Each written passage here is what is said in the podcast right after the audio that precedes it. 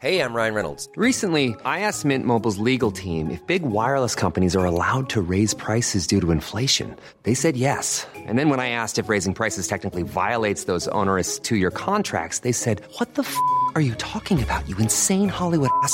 So to recap, we're cutting the price of Mint Unlimited from $30 a month to just $15 a month. Give it a try at mintmobile.com slash switch. $45 upfront for three months plus taxes and fees. Promo for new customers for limited time. Unlimited more than 40 gigabytes per month. Slows. Full terms at mintmobile.com.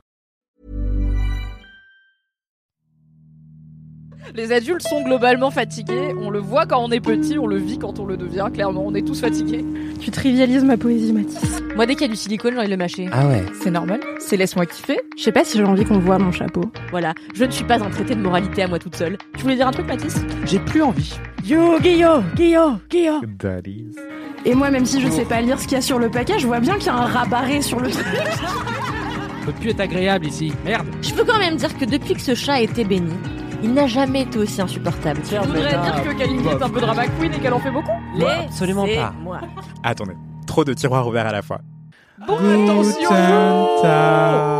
Bonjour, bonsoir, bon après-midi et bienvenue dans ce Laisse-moi kiffer épisode 209, ish ou pas, on verra, on a des galères d'épisodes. Je suis Mimi Hegel, je suis présentatrice de Laisse-moi kiffer et pour la première fois depuis bien longtemps, ça fait 15 jours qu'on ne s'est pas parlé, qu'on ne s'est pas entendu, car pour la première fois depuis bien longtemps, il n'y a pas eu d'épisode jeudi dernier.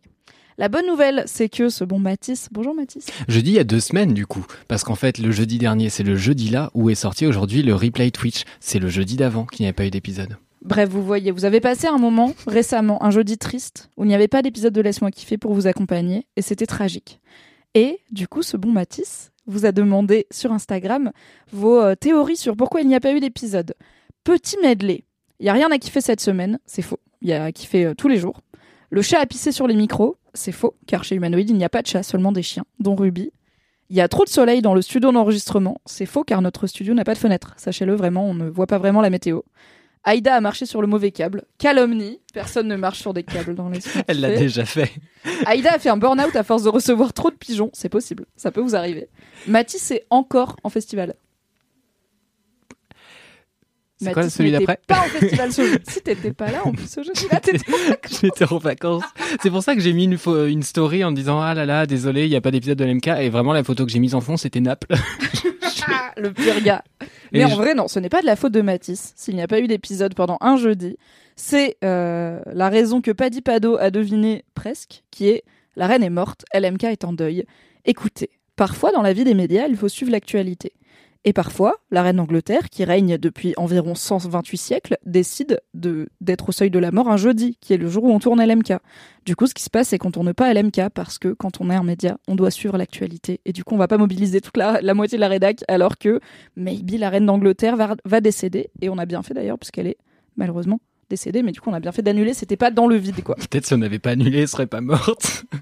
Mais je pense faute. que la meilleure hypothèse appartient à tel Ganard qui dit parce que, entre parenthèses, la moitié des infos. Voilà. Pourquoi il n'y a pas eu d'épisode pendant un jeudi Parce que. Vous compléterez chez vous.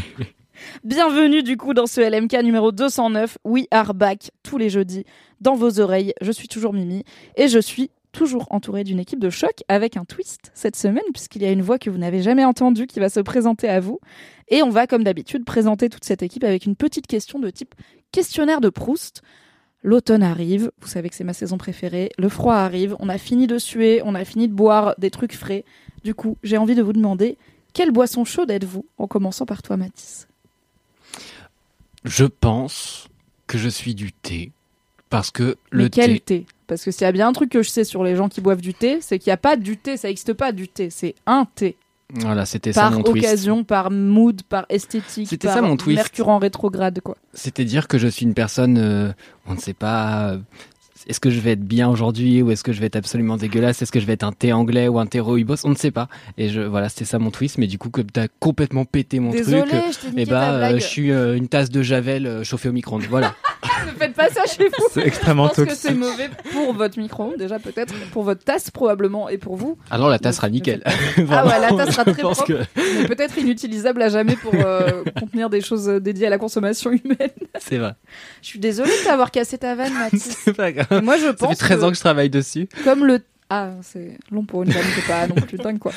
comme le thé, tu réconfortes et tu es, tu vois, versatile. Tout, le- tout le monde t'aime, sauf moi, car je, c'est peut-être le moment de t'annoncer que je déteste le thé. Je ne digère pas le thé. Et pour moi, tous les thés sont pas. Tout pas le monde t'aime sauf toi, sauf toi, c'est génial. Je t'aime beaucoup, Mathis. Merci beaucoup. Soifia, Bonjour. tu es le plot twist de cet épisode. Et oui, et oui, c'est ma première participation à un podcast, je, le, je tiens à le dire. Oh my god, Merci on dirait déjà que t'as fait ça toute ta vie. Voilà, non mais merci, merci de m'accueillir, ça me fait très plaisir. Et pour répondre à ta question, eh bien écoute, je pense que je suis du chocolat chaud avec un peu de cannelle. Ok. Voilà. Chantilly ou pas chantilly? Chantilly selon le mood. Chantilly si je me sens fancy, ouais. Ok. C'est pas souvent le cas, mais euh, Quand on a envie de glow, on met de la exactement, chantilly. Vois. exactement, voilà, parce que je pense que je suis quelqu'un d'un peu euh, chaleureuse, sucrée. Su- Mhm. Voilà, on peut le dire. Délicieuse, je pense qu'on peut le dire. Exactement, voilà, et tout le monde l'apprécie. Qui n'apprécie pas le chocolat chaud? Si J'ai vous n'appréciez dire les intolérants au lactose et euh, mon Ah, pote j'allais- Manu qui déteste le cacao. Et Anthony euh, Vincent Anthony lève la Non, mais main. il y a chocolat et chocolat. Genre chocolat chaud bof, mais le chocolat de première communion, on Attends, en parlera. quoi On en reparlera. Alors en tant que personne athée qui n'a pas d'éducation religieuse, il y a un chocolat spécial pour la Moi j'étais jalouse de mes cousins qui faisaient la communion quand j'étais jeune Pareil. ado parce que j'étais là. En vrai, grosse fête, ils ont plein de cadeaux, genre Mais hyper plein de cher. Ils sont bien sapés et tout. Après j'ai grandi et j'ai dit ah ouais non ça a l'air un peu. Enfin je suis contente de pas m'être tapé 10 ans de catéchisme pour avoir des cadeaux. Ouais. Mais du coup c'est quoi le chocolat de première communion? Attends, attends, mais termine Sophia, non? Genre, bah, Ah oui, non, mais de- attends, tu veux dire qu'on fait une digression? Non, laisse-moi kiffer. Ok, ok, ok. T'inquiète pas, mon gars, on va revenir au on va revenir, Tout va bien. Euh, le chocolat de première communion, c'est un chocolat que tu bois à la première communion dans les Antilles françaises, enfin surtout en Martinique. Euh, Mm. Et en fait, c'est un chocolat qui est extrêmement épicé, euh, pas du avec piment, du piment, non, mais avec euh, beaucoup de cannelle, de noix de muscade, de citron vert, d'écorce d'orange, d'extrait d'orange Bah, amer, c'est Soifia, du coup, c'est bon. d'amandes amères aussi. Je sais pas. je sais Elle pas. a dit cannelle, mais je suis sûre qu'elle sous-entendait tout le reste. Tout à fait, oui, bien sûr. ce chocolat que nous connaissions. euh. Cannelle, trois petits points finalement. Oui, exactement. et, et un peu de maïzena, ce qui fait que ça l'épaissit et donc c'est vraiment ultra réconfortant et et en fait euh, tu as envie d'aller à toutes les premières communions de tous les enfants de ton entourage pour manger ça et tu peux aussi en, en manger à d'autres occasions hein. Euh, ma mère elle en fait euh, peut-être deux trois fois par an et du coup euh, elle nous invite pour l'occasion et on mange ça avec du pain au beurre qui est une espèce de brioche euh, en un peu plus stock euh, c'est pas juste du pain avec un morceau de beurre dedans c'est vraiment euh, une brioche qui est élaborée. Oui, c'est super. oui, c'est super, c'est vrai, c'est vrai. Et qui est tressé de manière particulière et tout. Euh, Il y a plusieurs levées, euh, donc ça met grave des heures. Et je fais ça avec ma mère. C'est euh, un rituel que j'aime beaucoup, le chocolat de première communion et le, et le pain au beurre. Il y a un équivalent euh, guadeloupéen, mais le nom m'échappe actuellement. Je vous retrouverai ça. Waouh. Mais euh, parfait, merci. Euh, ben, tu vois, je pense que je suis effectivement un. Le chocolat de première communion Exactement, aux le- avec le pain au beurre. Ouais, c'est ce que Voilà. t'avais dit de base, Bien de toute façon. Mais tout à fait. C'est exactement ce que je voulais dire. Ouais, exactement. Mais en fait, c'est pour ça que je disais, que je précisais avec de la cannelle. Parce que c'est le petit côté un peu épicé, le petit côté, on s'y attend pas, mais ça fait plaisir. Tu Mhm. vois Bah voilà, je pense que je suis un petit peu ça. Et selon moi, ceux qui n'apprécient pas le chocolat chaud, so- le, chocolat chaud, excusez-moi, sont aigris. voilà, tout simplement. Bisous à mon pote Manu, once again, qui déteste le cacao sous toutes ses formes. Est-ce que tu peux dire un peu euh, qu'est-ce que tu fais chez Mademoiselle et d'où tu sors pour celles et ceux qui n'auraient pas l'info? C'est vrai, vous ne le savez peut-être pas du coup, mais je suis euh, vidéaste brand content. Bravo. Je viens euh, rejoindre la régie commerciale avec grand plaisir. Voilà, euh, avant ça, j'étais en freelance. malheureusement ou heureusement, je ne sais pas encore. Je suis freelance maintenant, j'ai quitté Mademoiselle pour être freelance, donc on va dire heureusement. Oui, voilà, je pense que c'est mieux de faire dans le sens là, tu vois, d'abord d'avoir Oui. un petit d'être Un salarié. bon 10 ans de CDI, Exactement. trouver un appart à Paris, tout ça et tout. Et après, tu quittes ton travail, bien sûr. C'est l'ordre que je vous recommande chez vous. Oui, je vous recommande ça également parce que j'ai vraiment fait euh, pas l'erreur parce que ça, ça, ça reste quand même une expérience superbe, mais euh, voilà, avoir un salaire qui tombe tous les mois, ça fait quand même plaisir, on va pas se mentir. Voilà. Donc euh, surtout quand on a le réseau de Paris, je pense que c'est quand même mieux de se lancer après en freelance. Oui. Voilà, Notamment, sachant que je- j'insiste sur trouver un appart avant de quitter votre CDI, c'est très important parce que ça va être très compliqué après. Je ne cherche pas, Que mais oui. j'ai Exactement. entendu que c'est Non, mais- compliqué. Ouais, c'est- très compliqué et c'est d'ailleurs pour ça d'ailleurs que j'ai bah, que j'ai pris un enfin que j'ai pris un CDI non pas du tout que j'ai euh, entamé un CDI quoi pour euh, trouver un appartement Eh bien, bienvenue dans la CDI vie. Et bien bienvenue merci chez Mademoiselle. voilà et, bienvenue dans Laisse-moi kiffer. et bienvenue à moi à Paris puisque euh, Et bienvenue à Paris. je suis euh, je suis fraîchement arrivée à Paris euh, Oh my et god. je suis ravie et je pense qu'on va d'ailleurs en des bars où la pinte est à moins de 4 euros en appli si tu veux. oh Voire toute la soirée. Genre pas le central. La Par exemple. Le central, c'est 4 euros en appli, je crois. Ah ouais? Ouais, ça descend pas en dessous, mais je crois que c'est 4 euros en appli. Bah, après, il faut Mm. prendre des pintes et pas des verres de chardonnay. Oui, voilà, c'est ça. Euh, I feel very attacked.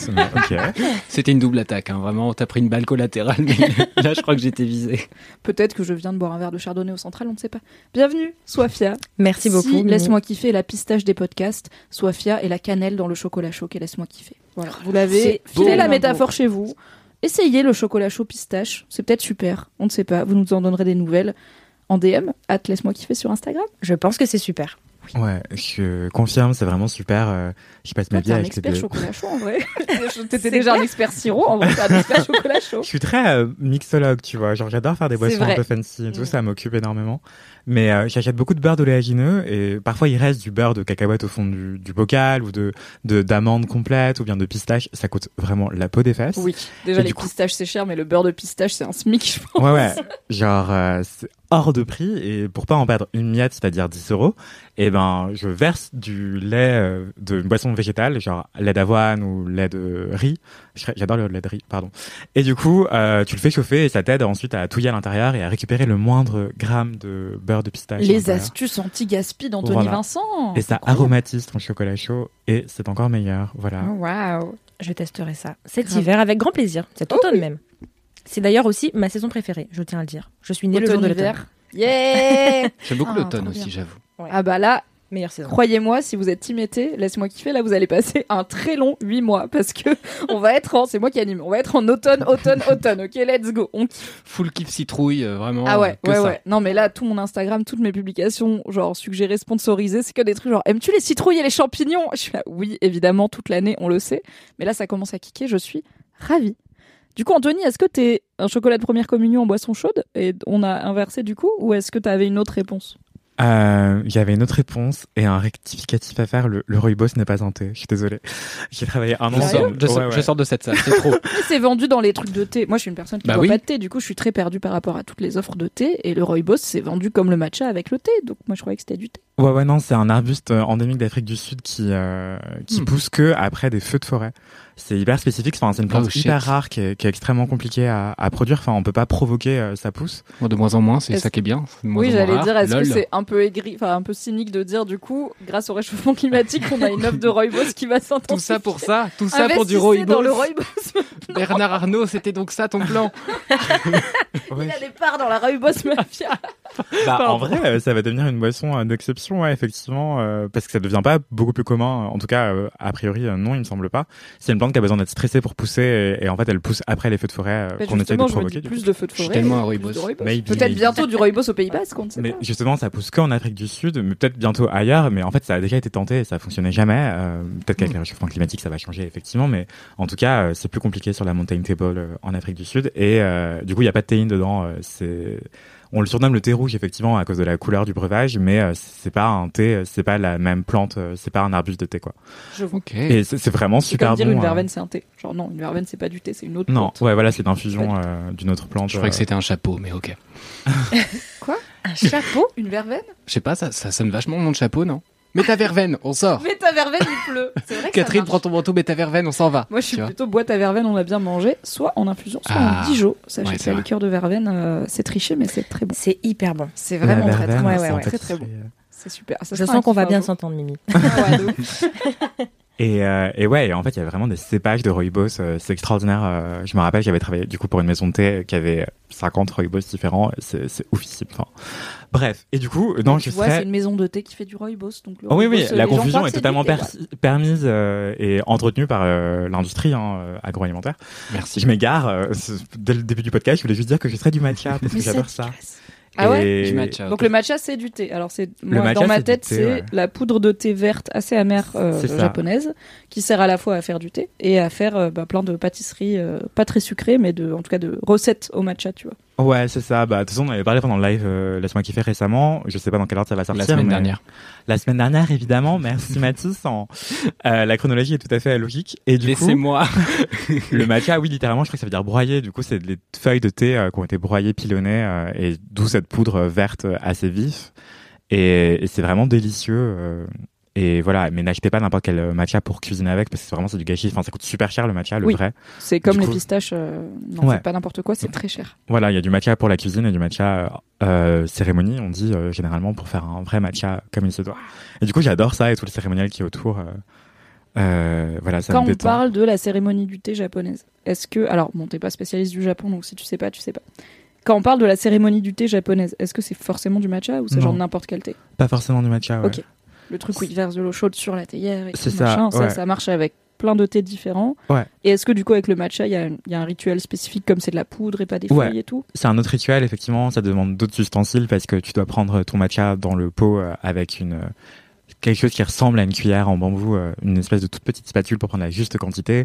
Tu dois aussi ramollir les, les fibres de ton fouet en bambou euh, qu'on appelle un chasen, c'est H-A-S-E-N. Du coup, et tu dois remuer ton matcha. Enfin, tu commences par mettre un tout petit peu d'eau pour euh, délayer un petit peu la poudre. Ensuite, tu verses vraiment le reste de l'eau euh, dans ta tasse, dans ton petit bol qui est fait exprès pour le matcha. Enfin, et ensuite, tu dois fouetter en forme de M ou de Z et pendant un certain temps jusqu'à ce qu'une mousse apparaisse. Et après, tu peux déguster. euh, voilà. Alors que le, le thé, euh, des choses, c'est Anthony Vincent.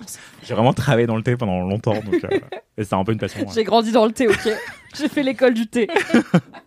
Voilà. Non, mais j'aurais adoré être sommelier de thé euh, ou œnologue, je sais pas comment on appelle ça, mais je crois que c'est sommelier. Pour le coup, c'est sommelier de thé. euh, Ah ouais. Pour faire des accords aussi, euh, thé et mets, euh, c'est extraordinaire. Enfin, En tant Voilà. que personne qui ne digère pas le thé, je, je vois tout un monde gastronomique où je suis là. Oh non. Oh non, tant pis, c'est mais c'est les tanins qui, que tu désires pas dedans? Bah en vrai, je pense que, enfin c'est la théine, je pense parce que le, le café ça va, Euh, le thé, le seul thé que je supporte c'est le thé à la menthe marocain, mais bon déjà j'ai grandi avec et aussi c'est quand même 80% de menthe et de sucre et pas énormément de thé. Il y a un peu de thé vert mais pas beaucoup. Mais euh, tu me sers un thé qui soit vert, noir, matcha, euh, alors peut-être pas rooibos du coup, mais vraiment mon bide il est là, c'est non. Genre c'est c'est digestivement c'est pas possible. Donc désolé. Mais par contre j'aime bien genre la bouffe au thé. Ça va, tu vois, ça m'arrive parfois dans des restos un peu cool de manger euh, un truc infusé au thé ou fumé au thé, bah le goût j'aime bien, mais et j'aime bien les infusions et tout, mais c'est la théine, c'est pas posse. Ouais, souvent je jette mon le sachet de thé. Enfin, j'achète du thé en vrac et du coup euh, dans le la boule à thé, en fait souvent je la mets dans l'eau de cuisson de mon riz. Enfin, et du coup ça aromatise euh, ce que Ah, tu cuisines. C'est vraiment Quelle trop bon. belle idée. Ah, c'est le même choc que quand j'ai découvert la tome aux fleurs, qui est un fromage Ah ouais, avec ouais, des fleurs dessus qui donne ouais. du goût. Incroyable, très bien. Mais peut-être que c'est parce qu'il est pas assez. Enfin, peut-être que le thé marocain, il me semble que c'est bouilli avec le thé, alors que normalement le thé tu dois pas le faire bouillir. Mais euh, Oui, je pense qu'il y a plus beaucoup de théine dans le thé marocain. En vrai, je pense que c'est le sucre qui te réveille. Ouais, pas aussi. le thé. C'est vraiment le shot de sucre où t'es là. Ok, let's go. toi, quelle boisson chaude serais-tu, Mimi? Mais je suis, alors certes marocaine, mais je vais pas dire le thé à la menthe parce que c'est en tant que personne qui boit pas de thé, c'est quand même un peu euh, hypocrite. Euh, je suis du vin chaud car je suis aussi alsacienne et que le vin chaud Pourquoi j'y ai pas pensé? 120% de ce que j'aime dans ma vie. Le vin rouge, c'est super, c'est mon vin préféré. L'abus d'alcool est dangereux pour la santé à consommer avec modération, mais un peu de vin rouge de temps en temps, c'est sympa. Et le vin chaud, il y a à la fois l'aspect rituel aubergiste chaudron qui me va très très bien, puisque c'est vraiment, t'as une grosse marmite qui mijote, qui bouillonne là, tranquillement, parce qu'il faut pas le faire vraiment bouillir, où tu mets plein d'aromates, la cannelle, l'anis étoilé et tout. En plus, j'aime bien les épices en en- enfin, entières, qui sont pas broyées et tout. Et dans le vin chaud, c'est beaucoup de bâtons de cannelle, de- d'étoiles entières d'anis euh, qui vont infuser. Et je trouve que ça donne tout de suite une gueule euh, très euh, à la Zumba, quoi. Et après, le côté réconfortant du vin chaud est quand même. Oui. ça donne une gueule, très poudlard à la Zumba. je, je sais pas si on peut faire plus LMK que cette phrase. J'avoue, une phrase très mimicore pour le coup. Il manque un petit contexte quelque part. Il y en a pas. C'est horrible, là j'ai commandé pour ma chaîne Twitch euh, des emotes personnalisés, donc des émoticônes qui sont spécialisés pour les gens qui s'abonnent à ma chaîne. Oh Et du coup, tu peux faire ce que tu veux. Donc, j'ai demandé évidemment un champignon, j'ai une girole, j'ai une cigogne euh, qui pleure, j'ai mon chat Momo euh, de différentes façons. Parce qu'en gros, c'est des, enfin, il faut un emoji triste, un emoji Mm. content, etc. Et j'ai deux emojis full mimi, parce que j'en ai un qui dit contexte et un qui dit is ok. Et du coup, dès que je dis ok contexte, les gens ils sont là contexte et ils mettent l'emoji contexte et je suis ravie. Bref. Le chat zinzin euh, en feu. Oui, chat zinzin en feu. Du coup, non seulement le vin chaud est délicieux, il est aussi réconfortant, il est un petit peu alcoolisé, donc quand t'en bois deux trois verres, tu commences à avoir un petit buzz. Et puis, euh, pour moi, c'est comme les premiers jours d'automne où tu, mais j'en avais parlé dans laisse-moi kiffer, euh, bah, peut-être il y a deux ans. Mon kiff de septembre, c'était quand l'air, le fond de l'air est frais, littéralement, et que le monde te dit l'été c'est fini. Genre t'es là en mode ok les jours vont que faire se rafraîchir et se raccourcir et on est on rentre dans l'automne. Let's go, c'est une de mes sensations préférées. Et pour moi l'odeur du vin chaud c'est pareil mais pour l'hiver quoi. C'est genre ok Je suis retour. totalement d'accord avec tout ce que tu viens de dire et c'est très drôle parce que le fait que tu dises le fond de l'air est frais, je pense que c'est un truc typiquement alsacien parce que mon ex-belle-mère qui est alsacienne, Et on l'embrasse euh, on l'embrasse. Euh, Si, on l'embrasse totalement. Euh, salut Annick. Euh, eh bien, euh, effectivement, elle disait aussi le fond de l'air est frais. Voilà. Tout à fait. Moi, J'avais jamais entendu ça. Bah, pour moi, c'est une expression de la langue française, mais alors peut-être un peu plus nord-nord-est, c'est possible. hein, C'est- fort de l'air est fréto dans ces régions-là. Et c'est ce vrai truc, ouais, de. Mais tout comme au printemps, en fin de printemps, tu commences à avoir les premières journées où tu te dis, ok, c'est l'été qui arrive. Genre, la Mm. première fois où t'es en terrasse et tu mets, t'es en t-shirt et tu mets pas de, de gilet, et t'es là, ok, à partir de maintenant, on va faire que aller vers l'été. Moi, c'est l'inverse qui me plaît, c'est le moment où tu Mm. mets ton gilet et où le fond de l'air est frais, où t'es là, ah, let's go, c'est l'automne. Du coup, le vin chaud, c'est exactement la même émotion, mais pour l'hiver. Et après, j'ai en plus tout le côté euh, marché de Noël, euh, vin chaud. C'est en plus c'est un truc collectif, quoi. C'est un- On se fait rarement une marmite de vin chaud solo. Même moi, je l'ai peu fait. Les gens Je vont mal, pas Lily. jamais, mais peu. Je ne vous jugerai pas, mais une marmite de vin chaud pour une personne, c'est faites-la durer quand même. C'est beaucoup. Hein. Faites attention à vous encore une fois.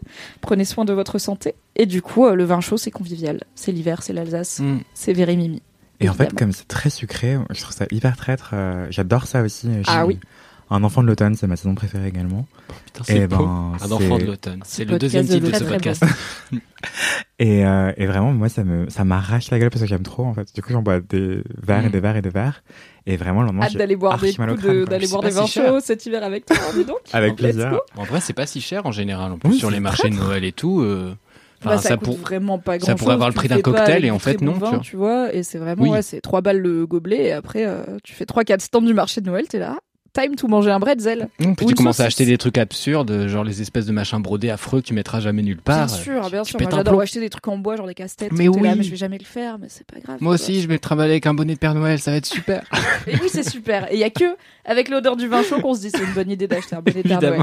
Du coup, vive le vin chaud. Ok, c'est la fin de cette première partie de l'intro de ce podcast. On va aller un peu vite sur le reste de On l'intro. J'ai l'impression de dire ça à chaque épisode euh, ces temps-ci là. On, On est le trop- fait jamais. À la fois, on est trop long et je sais que vous aimez les épisodes longs, mais rappelez-vous aussi qu'il y a des gens qui, pas comme moi, ont un travail à horaire fixe et qu'on peut pas non plus faire des épisodes qui durent 3 heures. ok? Genre le reste Sauf sur Twitch. sur Twitch, ça peut durer longtemps. Donc n'oubliez pas, tous les derniers mercredis du mois à 20h, laisse-moi kiffer sur Twitch. Et on est beaucoup moins pressé par le temps. euh, je pense qu'on peut le dire parce qu'on finit généralement à 23h. On va quand même faire, bien sûr, les étapes classiques de cette intro. On va juste pas en faire mille. Du coup, on va commencer par les commentaires. Mathis, est-ce que tu as un commentaire? J'ai un commentaire que je ne vais pas lire. Oh, si, quand même, elle dit des Lis-le trucs en rigolos. entier, au point on en est. euh. C'est un commentaire de Anne euh, qui s'appelle euh, sur Instagram The Water Lily Project. Je ne sais pas ce que c'est que le projet de Madame Lily O. Euh, Et elle m'envoie Salut Mathis, mini réaction à l'écoute de ta rencontre avec Ruby. Avec Ruby, je sais plus prononcer le nom de mon chien. Je suis, alors, contexte, je suis en train de monter un podcast sur le rugby. Ça fait trois heures que j'entends parler du J'ai envie de ballon ovale. renommer ton chien rugby maintenant. Vraiment, euh, ouais, je, je sais pas. Je pense que si on plaque Ruby par terre, vraiment, elle va pas très bien le vivre. Donc Ah, voilà. non. Donc j'ai parlé de Ruby, donc dans le dernier épisode de LMK que vous avez euh, sans doute écouté parce que la plupart des gens l'écoutent quand même relativement dans l'ordre. Euh, et elle me dit merci d'avoir mis les mots sur le pouvoir magique de ce premier regard échangé avec ton petit chien. J'ai ressenti quelque chose de similaire avec Maga, ma petite cavalière King Charles, récupérée dans une ferme un peu étrange en Aveyron, gérée par une personne qui ressemblait à s'y méprendre à la vieille qui crache des crapauds dans le film Podane de Jacques Demy. C'était un moment, vous voyez pourquoi j'ai envie de le lire quand même. Oui. C'était un moment ultra surréaliste. J'ai rencontré Maga dans un petit KGB puant la cigarette où deux perruches faisaient un bruit infernal. Je suis rentré dans la pièce, j'ai croisé son regard, j'ai eu l'impression de comprendre tout ce qu'elle pensait. Euh, spoiler alert, pas grand chose. Oui, probablement Vraiment pas dodo, manger. Oui, Voilà. renifler des culs. Super. Et elle me dit, et je sais que quelque chose de super intense s'est créé entre nous ce jour-là. Bref, c'était chouette, en t'écoutant de me rappeler ce court mais super important moment de ma vie, il y a deux ans et demi. Câlin à Ruby et une bise pour toi. Sorry Ruby, à tous les privilèges. Et du coup, elle m'a envoyé des petites photos de, de son petit cavalier King Charles, qui est dans un, dans un petit sac sur son dos, dans le vélo. Et je trouve ça incroyable. Trop bien. Elle m'a dit en vélo, Je me euh, toujours quand je vois des gens à vélo avec leur chat et leur chien et tout, je suis là, mais vraiment, moi, mon chat serait incapable de rester mais c'est un chat. Ah oui, non, mais. Non, mais il y a des gens qui font ça avec leur chat, genre sur leur Oui, épaule, bah, et je suis là, mais c'est qui ton chat Ouais, mais ils prennent, je, je sais pas, un mois, deux mois, trois mois peut-être à les éduquer à ça, tu vois. C'est Ouais. Un chien, un chien, il écoute beaucoup plus facilement. Un chat, vous savez si vous avez un chat. Ouais. Après, je pense pas que tu fais du vélo avec Ruby sur ton dos, non? Non, euh, moi Ruby, je l'ai Dans dans, le panier, panier elle est devant moi et elle me fixe tout le long. Elle te regardait là. Ok, on y va. Puis des fois, elle prend un air un peu intense, genre en regardant la vue, tu sais, un peu en mode euh, t'es à la pointe du bateau et tu regardes les vagues, Mm. bah elle est un Ou peu en mode quand euh, je suis ado et t'es dans le bus et t'as la tête contre la vitre. Voilà. T'es là, je vais écouter Linkin Park et penser à mes émotions. C'est ça. Et là, tout d'un coup, boum, des est pavés. Elle est pas Oh, contente. ouais, ouais. J'adore Ruby. Merci pour ces commentaires, Mathis. Pas de souci. Sofia, a priori, tu n'as pas de commentaires sur ta dernière prestation. Laisse-moi kiffer car c'est la première. Effectivement, tu as tout, tu as tout compris. Très bien. Tu as raison. Pas de plot twist du coup. Voilà. Anthony, as-tu un commentaire?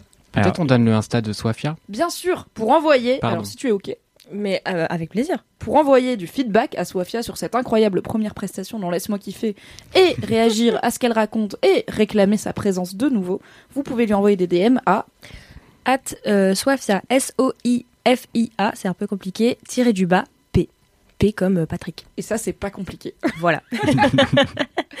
Anthony, tu as un commentaire? Oui, alors j'ai reçu deux trois commentaires archi random qui m'ont donné le vertige de personnes qui m'ont reconnu sur une photo à Genève sur un quai. Je sais même pas ce que ça fait là, genre random. Ok. D'accord.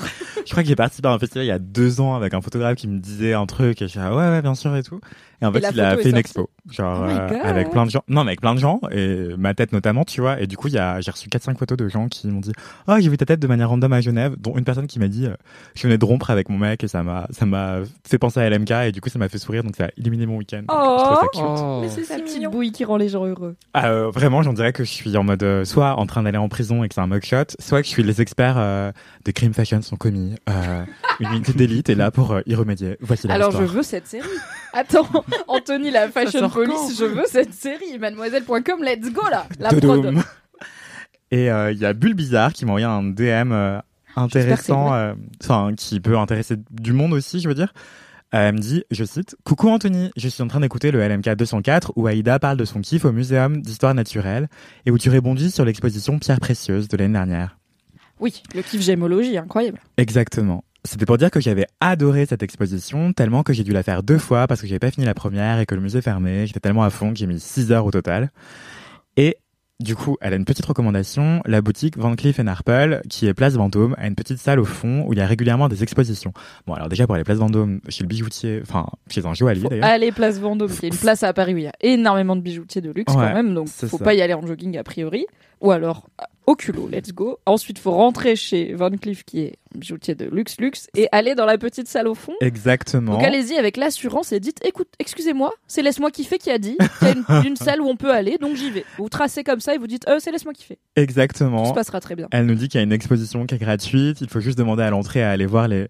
Les gens sont très gentils et ça pète un peu de rentrer dans une boutique de la place Vendôme. Donc allez-y, euh, faut, faut se la péter. Et voilà, euh, elle dit euh, j'adore ton énergie et tes 4800 48 000 kiffs par seconde. Euh, c'est vrai que tu voilà. triches un peu. Je, je sais pas. La légende le raconte. Merci. Il y a aucune preuve. Voilà. Merci. Hâte d'avoir ton kiff sur j'ai été dans la pièce secrète de la boutique Van Cleef. Bon, ok, j'ai deux commentaires, mais ils sont courts. Euh, J'en avais trois, donc ça va, ok, j'ai raccourci. J'ai un commentaire de Noémie qui me dit Hello Mimi, j'avais pris beaucoup de retard sur LMK, là je viens de tout rattraper et tu as trop d'influence sur moi. En quelques heures aujourd'hui, j'ai emprunté Dolores Claiborne à la bibliothèque, donc le bouquin de Stephen King que je vous avais vanté pour la deuxième fois potentiellement. Et j'ai téléchargé Bear and Breakfast, le jeu de gestion de Bed and Breakfast avec un ours que je vous avais vanté. Je suis en congé la semaine prochaine et je pense que mes congés seront très mimicores. Merci pour tout et pour LMK, pas merci pour ma vie sociale et bonne soirée. Des bisous Noémie, la vie sociale c'est surcoté, on peut vraiment genre lire des livres et jouer à Bear and Breakfast, c'est très très cool. Et j'ai Éléonore qui m'a envoyé un commentaire que j'ai décidé de lire car je suis jalouse de sa vie, puisqu'elle me dit Coucou Mimi, bis d'Irlande, où je vais tous les soirs boire des pintes dans des auberges médiévales. Déjà, quoi? Après avoir traversé des châteaux en ruine et des vieux cimetières. Déjà, j'ai le seum. Entre parenthèses, je voyage avec deux potes croque-morts. Donc bon, tourisme morbide avant tout. Mais j'ai pu imposer les auberges, donc ça me va. Merci pour vos kiffs et la bise à toute la team LMK. Ce à quoi je lui ai répondu, ouin, c'est quoi ta vie? Parce que vraiment, j'ai envie d'aller en Irlande avec deux potes croque-morts et de faire le tour des cimetières d'églises et après aller dans des auberges médiévales boire des pintes. Et je me dis, qu'est-ce que j'ai raté? En Jamais de on part en vacances ensemble. Waouh. Jamais. Mais quoi? T'aimes pas les vieilles pierres? Vite fait. Genre. Je sais pas, tu, tu Est-ce vois, que t'es la team qui se réveille à très 5h et qui fait des chapelles pétées Non, euh, pas à 5 heures. Non, je dors jusqu'à 9 Super. heures quand même. Mais par contre, 9h crois bien que s'il y a des vieux cailloux. Mais je fais plus la grasse mat, j'ai 30 ans maintenant, c'est fini les grasses mat. Mais crois bien que s'il y a des vieux cailloux, On va aller voir les vieux cailloux, bien sûr. Et s'il y a un pub attenant aux vieux cailloux avec un panneau sur le pub qui dit on existe depuis aussi longtemps que les vieux cailloux, je, suis là, Oh je vais leur donner là. tout mon argent. Je vais vraiment toucher tous les cailloux en disant waouh, il y a vraiment des gars de 1500 qui ont bu des pintes ici, c'est fou. J'ai un nouveau bouquin euh, historique dont je vous parlerai bientôt quand j'aurai fini d'ailleurs. Petit euh, spoiler pour un futur LMK. Hmm. Voilà pour les commentaires. Ok. On va faire une rapido vide bolos et après on va passer au kiff. C'est une vide bolos que j'ai ou attendez attendez. Anec bof de star ou vide bolos? À main levée, vous avez une préférence? Non. Vide bolos, vide bolos. Je lève la vide main, bolos. je sais pas. À main levée, ça n'a aucun sens. Tu nous as pas donné de Je sais pas pourquoi tu lèves la main. Je sais, c'était ça la vanne. Bon, c'était une vanne euh, pardon. visuelle, vous l'avez pas chez vous. Ok. Ouais, moi j'ai ri. Une vie de bolos de Dara qui nous dit Coucou, je viens de finir l'épisode 207 et Mimi à la fin dit d'envoyer des vides bolos. C'est vrai que j'adore vos vides bolos. J'en ai une. Dernièrement, j'ai vécu une période de chômage non voulu. Du coup, je sortais avec mes amis et j'étais souvent en roue libre, genre je buvais beaucoup plus et si j'avais envie de dire quelque chose à quelqu'un, je ne me gênais pas. Sachez que je découvre cette vie de bolos avec vous, je ne sais pas où ça va, mais je suis déjà. Moi non plus. J'ai screené sans lire. C'est pas ce qu'on vous raconte. On sait pas. Bon, si c'est craignos, son 4. Oui. Soirée en boîte en novembre, un mec passe devant ma pote et moi, mes yeux ont bugué sur son boule qui chamboule, et du coup je l'ai abordé pour lui dire qu'il avait des trop belles fesses. J'aurais dû lire avant. Je le Bref, savais. après tout, c'était un inconnu que j'allais jamais revoir. Ok, je vais finir de lire et après on fera un point. Ok, je vois, je connais la chute. Août 2022, on m'appelle pour un nouvel emploi, enfin. Je passe l'entretien, je suis prise en CDI, jusque-là tout est parfait.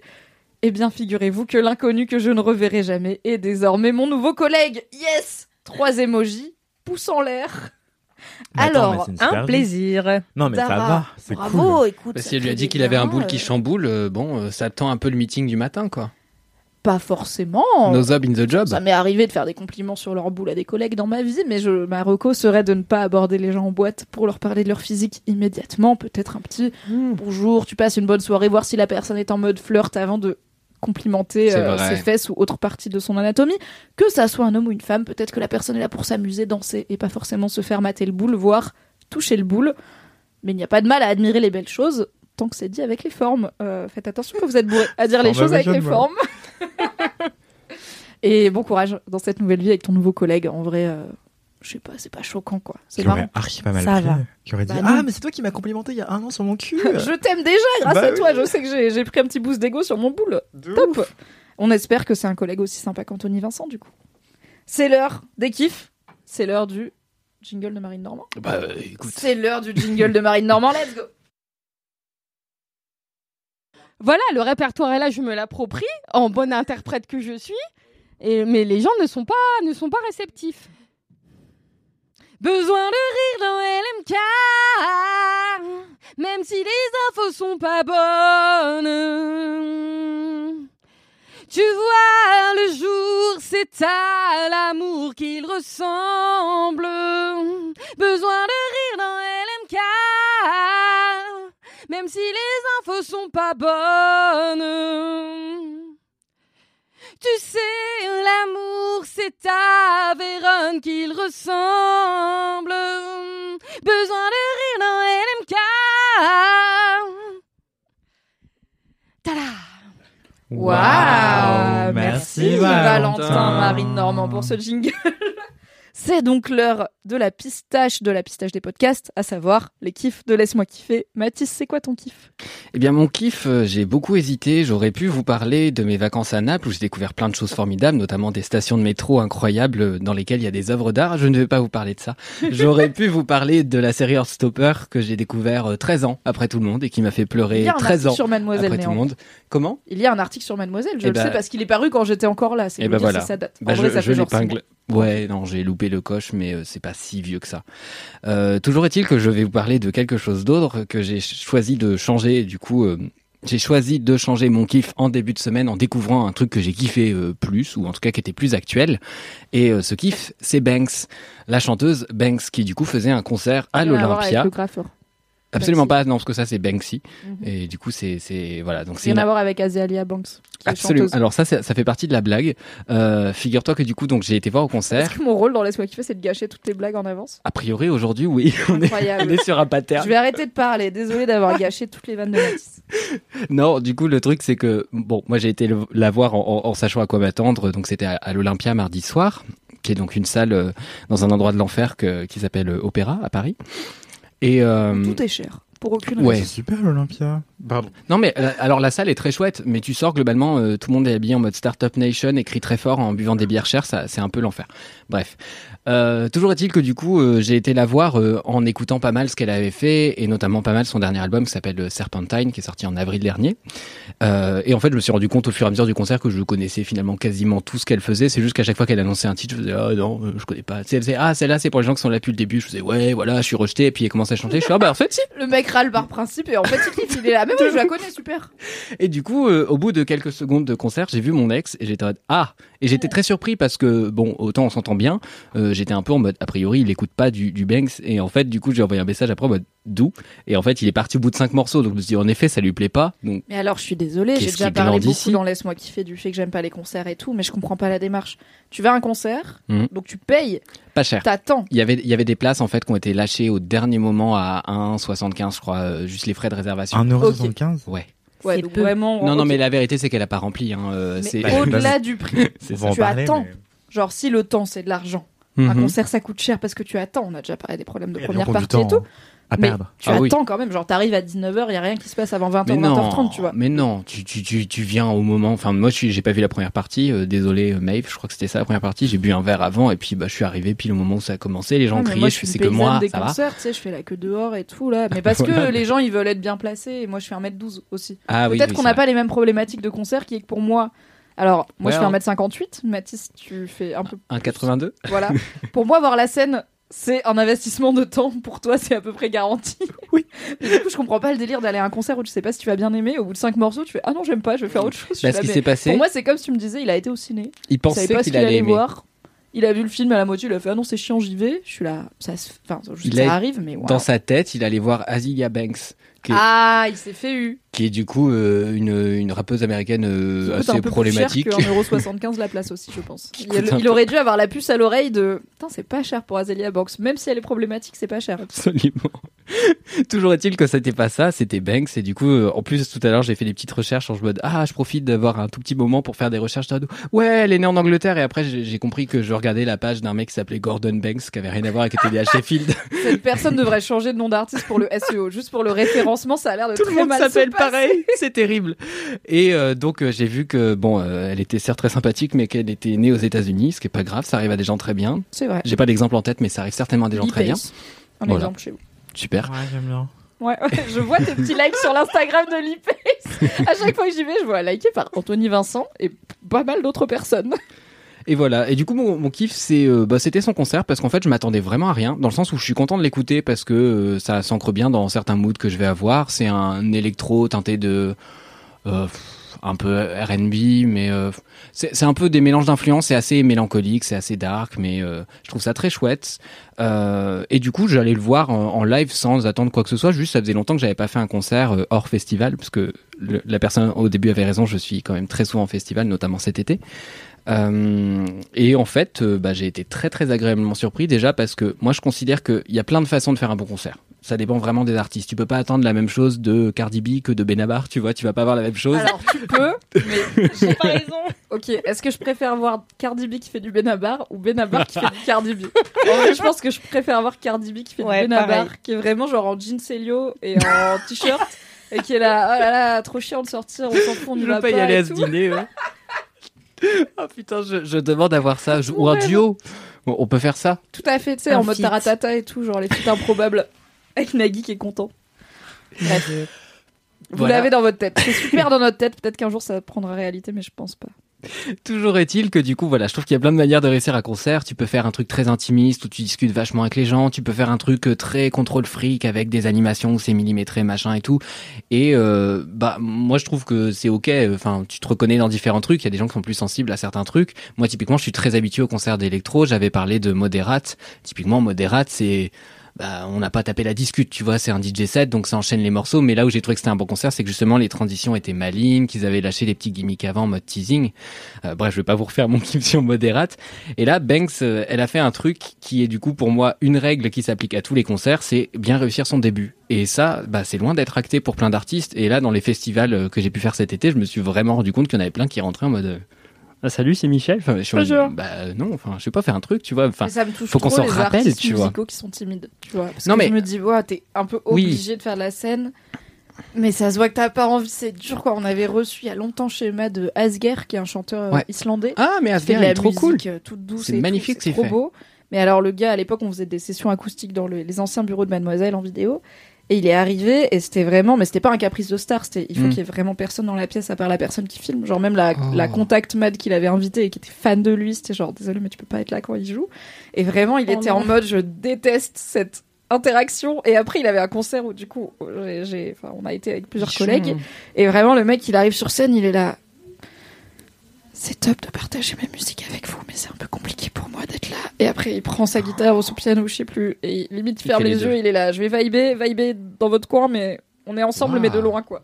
J'étais trop touchée de t'aimes tellement ta musique que tu te forces à faire cet, ex- cet exercice qui est hyper dur pour toi. quoi. Bah, financièrement, t'as pas le choix de toute façon. Mais, euh, Aussi. Bah, du coup, euh, Asgard, pour le coup, euh, je, vous conseille au passage euh, Underneath It, qui est une chanson magnifique que, qui m'avait euh, matrixé la gueule à l'époque parce que le refrain était un espèce de twist euh, magistral dans l'enchaînement des accords et tout. Enfin, c'est génial. Je, vous mettrai un petit extrait là au moment où j'en parle.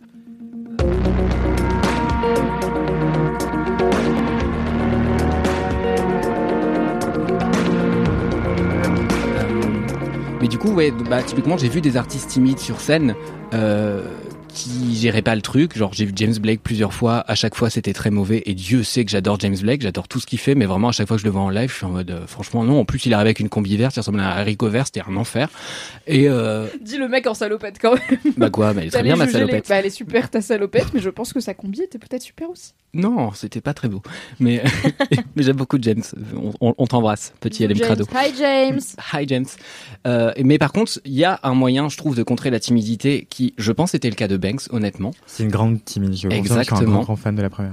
Et ben, justement, elle a fait un live où le début était très contrôle fric, elle s'est détendue au fur et à mesure. Mais moi, je suis totalement ok avec le, le fait qu'un artiste euh, paramètre euh, même ses regards, ses interactions et tout euh, dans les débuts de son live, tant que tout est bien foutu. Et là, il y avait, bah, t'as t'as les deux danseuses, t'as des backtracks qui sont assez fortes au début et tout. Donc j'étais en mode, ok, la meuf a tout chorégraphié, a tout pensé, elle sait exactement où elle va, mais je m'en branle parce que c'est bien fait. Et la meuf réussit à faire son entrée. euh, bah, en tout cas, je me souviens de quelle chanson elle a fait en entrée, je me souviens de comment elle l'a fait, je me souviens d'où elle s'est placée. Et en fait, Oui, en soi, si tu sais que t'es pas bonne pour improviser parce que t'es stressé, bah autant pas te mettre dans la position d'improviser et dire exactement. ok, bah à l'entrée on va la créer, on va la timer, on va la Mhm. répéter, et du coup il y a moins de risques de la rater puisqu'on sait. Exactement. Et je suis très intéressé par l'idée de vraiment questionner euh, la, scénographie euh, avant, c'est-à-dire avoir vraiment un espèce de dispositif pour le live et pas le prendre pour un truc en mode bah de toute façon c'est un concert, on met un micro, de trucs et tout, parce qu'il y a plein de choses qui sont possibles en vérité. Et là, elle a fait un truc qui était tout con et qu'on voit souvent dans les lives, typiquement qui, qui était le cas aussi pour Yel, c'est il y avait un espèce de petit escalier euh, qui sert un peu de plateforme. Enfin, c'est plus haut qu'un escalier. Mais en gros, ça permet de jouer avec les reliefs, les volumes. Ça permet aussi de s'asseoir sur certains morceaux, de poser les choses. Ça permet de faire des vrais trucs badass en mode waouh, une queen au sommet de la pyramide. Et ty- typiquement, ce genre de petits trucs, bah, c'est c'est les petites trouvailles qui ont fait que je trouve ce concert tenait la route, tenait le rythme. La tracklist aussi était très très bien foutue parce que euh, je pense que le- je sais pas si le dernier album est un succès commercial. Je sais que moi, dans les retours que j'ai, tout le monde déteste ou les gens euh, l'aiment beaucoup moins. Et je vois Anthony a fait hocher un la tête. regard shady, donc apparemment euh, Moi, il se trouve le que- dernier album n'a pas convaincu les fans de la première. Je trouve que c'est un album qui est très hétérogène, mais dans lequel il y a vraiment des très bonnes choses. En tout cas, moi, des choses qui m'ont beaucoup touché euh, et que j'ai pas forcément cherché à analyser plus loin. Juste, voilà, c'est c'est de la bonne pop, je trouve. Euh, et par contre, elle a mélangé ça vachement avec euh, du coup ses anciens albums, etc. Et ça se ça se mêlait vachement bien. Et les gens étaient très contents évidemment de les entendre.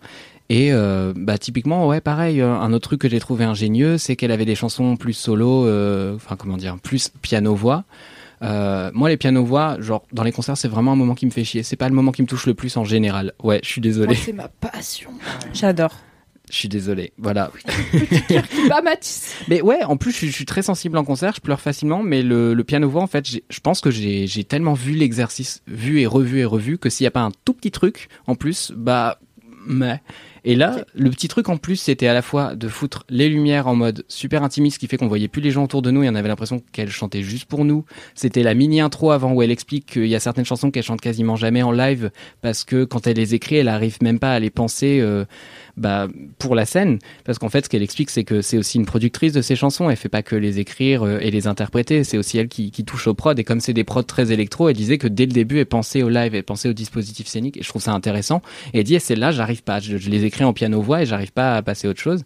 Mais en fait, le petit twist qu'elle a apporté, c'est qu'il y avait, euh, elle avait un, mec au synthé derrière qui accompagnait avec euh, une basse, euh, donc un, truc un peu sourd derrière. Et en fait, là, tout de suite, bah, les basses dans les salles de concert, ça, vibre. Donc, du coup, t'as ça dans le ventre. Et alors là, bah, tout d'un coup, t'as t'as- t'as un piano-voix en effet, mais t'as une toute petite ligne de basse qui, moi, a fait la grosse différence et qui fait que j'ai chialé ma race, évidemment. Euh, comme il n'y a pas, heureusement, je t'ai pas maquillé. Like you do. Mais like On I do. remercie euh, les basses. Ouais. en vérité, moi, il faut pas me demander euh, où je suis quand, quand on sait pas où je suis, c'est me de- demander où je pleure actuellement. Et ça marche toujours. Envie de faire comme le truc qui suit l'avion de Bernard Arnault, mais Where is Matisse crying? Les larmes de Baptiste. Donc voilà, j'ai passé une très bonne soirée, un très bon concert. Aussi parce que je pense que j'avais pas de comparatif. Il y a beaucoup de gens qui m'ont dit que c'était décevant par rapport à ce qu'il y avait avant, mais moi je suis un nouveau, je suis un newbie, donc j'ai découvert ouais. tout ce qu'elle avait fait récemment, donc je suis juste très content. Enfin, je l'écoute depuis des années, mais sans le savoir. Et là, c'est que nouveau que je m'intéresse vraiment à la personne, au projet autour, à ce qu'elle a à dire, même visuellement. Et, et bah, je trouve que c'est un projet qui est, qui est super intéressant. Voilà. Est-ce que, alors, toi ou Anthony, alors peut-être vous avez pas le même, est-ce que vous avez une reco d'un morceau ou deux pour qui veut commencer à découvrir Mhm. Banks euh, Est-ce qu'il y a des, soit des morceaux hyper représentatifs de ce qu'elle fait, soit des trucs où vous êtes là, c'est la, c'est la meilleure chose, c'est le meilleur son. Bah, Anthony, peut-être en as un si tu la suis depuis. Ça euh, dépend de ce que vous aimez. Si vous êtes plutôt euh, team euh, électro, un peu comme Le mec Mathis. était tellement ready, il était là, ok, alors on a huit hypothèses Non, non, différentes, choisissez votre signe astrologique et en fonction, il y a un morceau. Let's ou go. davantage euh, team euh, R&B parce que ses débuts étaient beaucoup plus R&B. Elle était aussi Ouais. produite par Sone, euh, qui est un producteur plutôt R&B, mais il fait des trucs magnifiques. Enfin, ensemble, ils ont fait des morceaux magnifiques. Euh, Le le le P à London est très très bien à ce niveau-là. Mais euh, when it comes to your finances, you think you've done it all. You've saved, you've researched, and you've invested all that you can. Now it's time to take those investments to the next level by using the brand behind every great investor, Yahoo Finance. As America's number one finance destination, Yahoo Finance has everything you need, whether you're a seasoned trader or just dipping your toes into the market. Join the millions of investors who trust Yahoo Finance to guide them on their financial journey. For comprehensive financial news and analysis, visit yahoofinance.com, the number one financial destination, yahoofinance.com. un seul morceau, c'est difficile, mais je pense que, en fait, c'est quelqu'un qui a beaucoup commenté son songwriting et je trouve que ses textes vraiment, vraiment magnifiques et je pense que je recommanderais euh, Gemini Feed qui est, hmm. qui est très très bien. Et le texte est aussi bien que que la musique, la prod et tout. Et, euh, et là-dessus, elle dit des trucs hyper intéressants sur euh, le fait justement bah, que c'est une grande timide, qu'elle est plutôt introvertie et qu'elle a remarqué, euh, bon, c'est très subtil dans le texte, hein, mais euh, quand elle le commente, elle l'explique que en général, dans la vie, en amour en particulier, euh, on a tous et toutes une part de narcissisme et une part d'empathie, et notre partenaire va soit flatter l'une ou l'autre de ces facettes, et il y a une dynamique qui, qui peut être très addictive, c'est un empathique avec un narcissique, ou une empathique avec une narcissique, etc. Et moi, je sais par exemple que je suis attiré par des narcissiques tout le temps, et ils flattent mon, mon empathie, et ça fait toujours des dynamiques. euh, je suis l'infirmier et, et l'autre est, est ma star. Ouais, ça quoi. devient vite un peu, euh, un peu pété comme Ça peut dynamique, être un quoi. peu toxique, ouais. Mais on comprend ce qui vous attire l'un vers l'autre euh, à la base. Ouais, bah, du coup, euh, là, elle en, elle en parlait aussi autour de cette chanson-là, et je trouve qu'elle est vraiment géniale, cette chanson. Et, et elle est pas trop triste, alors que le texte est ouf. Et vraiment, euh, ça a été la chanson la plus écoutée de mon, mon, de mon, de mon iPhone pendant très très longtemps. Ça allait Et- bien pendant cette période Tu dirais que Non, franchement, ça allait bien, hein, mais vraiment, son album 3, et c'est vraiment son meilleur album, je pense, Oui, à mes yeux en tout cas. ouais. euh, Et c'est vraiment un album narratif, comme on en fait de moins en moins à cause des plateformes de J'aime streaming. trop les albums narratifs. Mm, mm. Ah, Bah, ça me manque les albums incroyable. qui une histoire d'un bout à l'autre et C'est tout. ça, enfin, ça Je commence. sais pas, je- j'imagine ça se fait encore, mais je suis plus très à jour sur la musique. Mais quand j'étais ado, j'aimais trop. Ouais, ouais, il y, a- il y a vraiment un début et une fin, euh, et même, enfin, si vous lisez les textes autour de, enfin, elle qui commente ses paroles, c'est extraordinaire. euh, Il y a une chanson où, euh, justement où euh, il y a un début de refrain qui a été écrit par son ex. Elle, elle a, elle a écrit autour. C'est euh, God, euh, Godless, et euh, c'est vraiment extraordinaire comme texte aussi. Du coup, ouais, tout l'album 3 euh, en particulier Stroke, qui est ma préférée, où elle parle justement de narcissique et d'empathie. Et Jiminy Feed, elle en parlait aussi déjà avant, sur l'album d'avant. Mais voilà, Stroke et Jiminy Feed. Très bien. Petite question, tu parles de Saune. Est-ce que c'est Saune S-O-H-N Oui. Ok, très drôle parce que du coup, j'étais pas du tout au courant. J'écoute euh, Saune depuis super longtemps, ou Zone, je ne sais pas. et, et pour le coup, euh, bah, je trouvais que dans les prods, il y avait des similitudes. Ouais, Et- ouais, bah, Et j'ai fait une, une story parce que il y a pas mal de gens qui connaissent Banks et je trouve qu'il y a pas mal d'artistes que moi j'écoute qui sont assez cohérents. euh, Enfin, j'écoute beaucoup de choses qui se ressemblent, on va dire, dans les productions, etc. Et du coup, j'avais recommandé euh, notamment Lessons de Sone qui était vachement proche, je trouvais, de l'univers de Banks. Simplement, c'est pas du tout la même façon de bah, de poser sa voix dessus. Et puis elle, euh, c'est c'est enfin, elle arrive, c'est une diva, c'est la star américaine, il y a les chorés machin et tout. Sone, je suis pas sûr que ce soit le genre de concert. Oh, ouais, sûrement, effectivement. euh, en tout cas, euh, ça n'a pas toujours été euh, une diva. euh, Non, j'en doute pas. Euh, Surtout si c'est une timide. Ouais, voilà, c'est une persona qu'elle prend depuis peu et, et ça plaît ou ça plaît pas. Euh, Il y a aussi des covers géniales qu'elle a faites euh, qui permettent aussi de mieux sentir sa vibe R&B. euh, euh, Nana de Trace Songs, qui est hyper euh, surprenante de sa part, et aussi une, une reprise de The Weeknd dont elle faisait les premières parties, euh, Oui. qui est extraordinaire euh, et que, que j'aime beaucoup. Enfin, vraiment, je, je vous la recommande aussi. Et il y a aussi Higher That Somebody de Alia qu'elle a repris. Bref, je m'égare. Écoutez, écoutez tout On vous Banks. mettra son Spotify dans la description et puis vous allez tout écouter. Oui, voilà. Moi, je suis plus team premiers albums que, les, que le dernier, euh, mais voilà. Tu es Il en team faut un pour peu tous les goûts. Oui. Je suis archi déçu, ouais. Mais Mathis, t'as un morceau toi à recommander ou Euh, moi, la dans, discographie ça fonctionne? dans le dernier album, j'aime beaucoup The Devil. Je la trouve très très efficace. Mais euh, en fait, je l'ai beaucoup écouté en entier cet album aussi, pour le coup. Euh, et je me souviens d'avoir beaucoup écouté euh, juste avant de partir de mon appart euh, dans le 15e. Mhm. Donc à une époque où j'allais vraisemblablement mal, parce que le Pas très 15e. bien. Oui, oui, oui. non, j'abuse, mais je me souviens d'avoir beaucoup écouté en balade en Ruby et j'écoutais l'album en entier et j'arrivais chez moi et je disais, ah oui, quand même, ça fait 50 minutes ouais. que je marche. Ouais, ouais. Mais, mais voilà, ça s'écoute très bien. Donc euh, écoutez tout l'album. Mais en effet, le troisième est, est meilleur parce que du coup, après, je me suis lassé d'avoir juste écouté le dernier et j'ai remonté le, le, le feed. À fait. Voilà. Mais j'ai passé un, très très bon moment et, et je, je- je- enfin, je finis peut-être là-dessus, mais Oui. du coup, j'avais. Ça faisait longtemps que j'avais pas vu autant de gens heureux dans la même salle et ça fait juste du bien. Oh, et du coup, mon petit cœur guimauve, genre, oui, je, je- je me retournais, j'étais en mode, le monde est gay, le monde est beau, c'est formidable. Quand babe- le retour des gros stuff, mademoiselle, pour voir De plein de gens heureux dans une pièce Ça. Je suis allée euh, faire du forcing auprès de la direction. Well. On espère. Merci pour ce kiff, Mathis. Merci. Sophia, c'est quoi le premier kiff du reste de ta vie? Eh bien, écoute, euh, alors je tiens à dire déjà que euh, ce kiff a un rapport avec ma vie actuelle en général, mais euh, je vais parler de d'un manga que certainement plein de personnes connaissent déjà si vous connaissez un petit grave, peu les hein. mangas, mais c'est pas grave. On est mainstream, on est dans. voilà. A pas de problème. Eh bien, je lis euh, Nana en ce moment. Voilà. Ah je, je viens de commencer, enfin il y a vraiment un mois, bah en fait, euh, bah, en même temps que mon arrivée à Paris, et ça fait un peu le parallèle avec. Donc si vous connaissez pas Nana, je vais un petit peu introduire, mais voilà, Nana, c'est l'histoire de deux Nana, justement, de deux filles qui s'appellent toutes les deux Nana et euh, qui arrivent. Oui, dis-moi. Garde ton micro, je pense. Enfin, Dis-moi, Mathis. Pardon, effectivement. Qui, qui arrivent euh, sur, euh, sur Tokyo, La voilà. grande ville.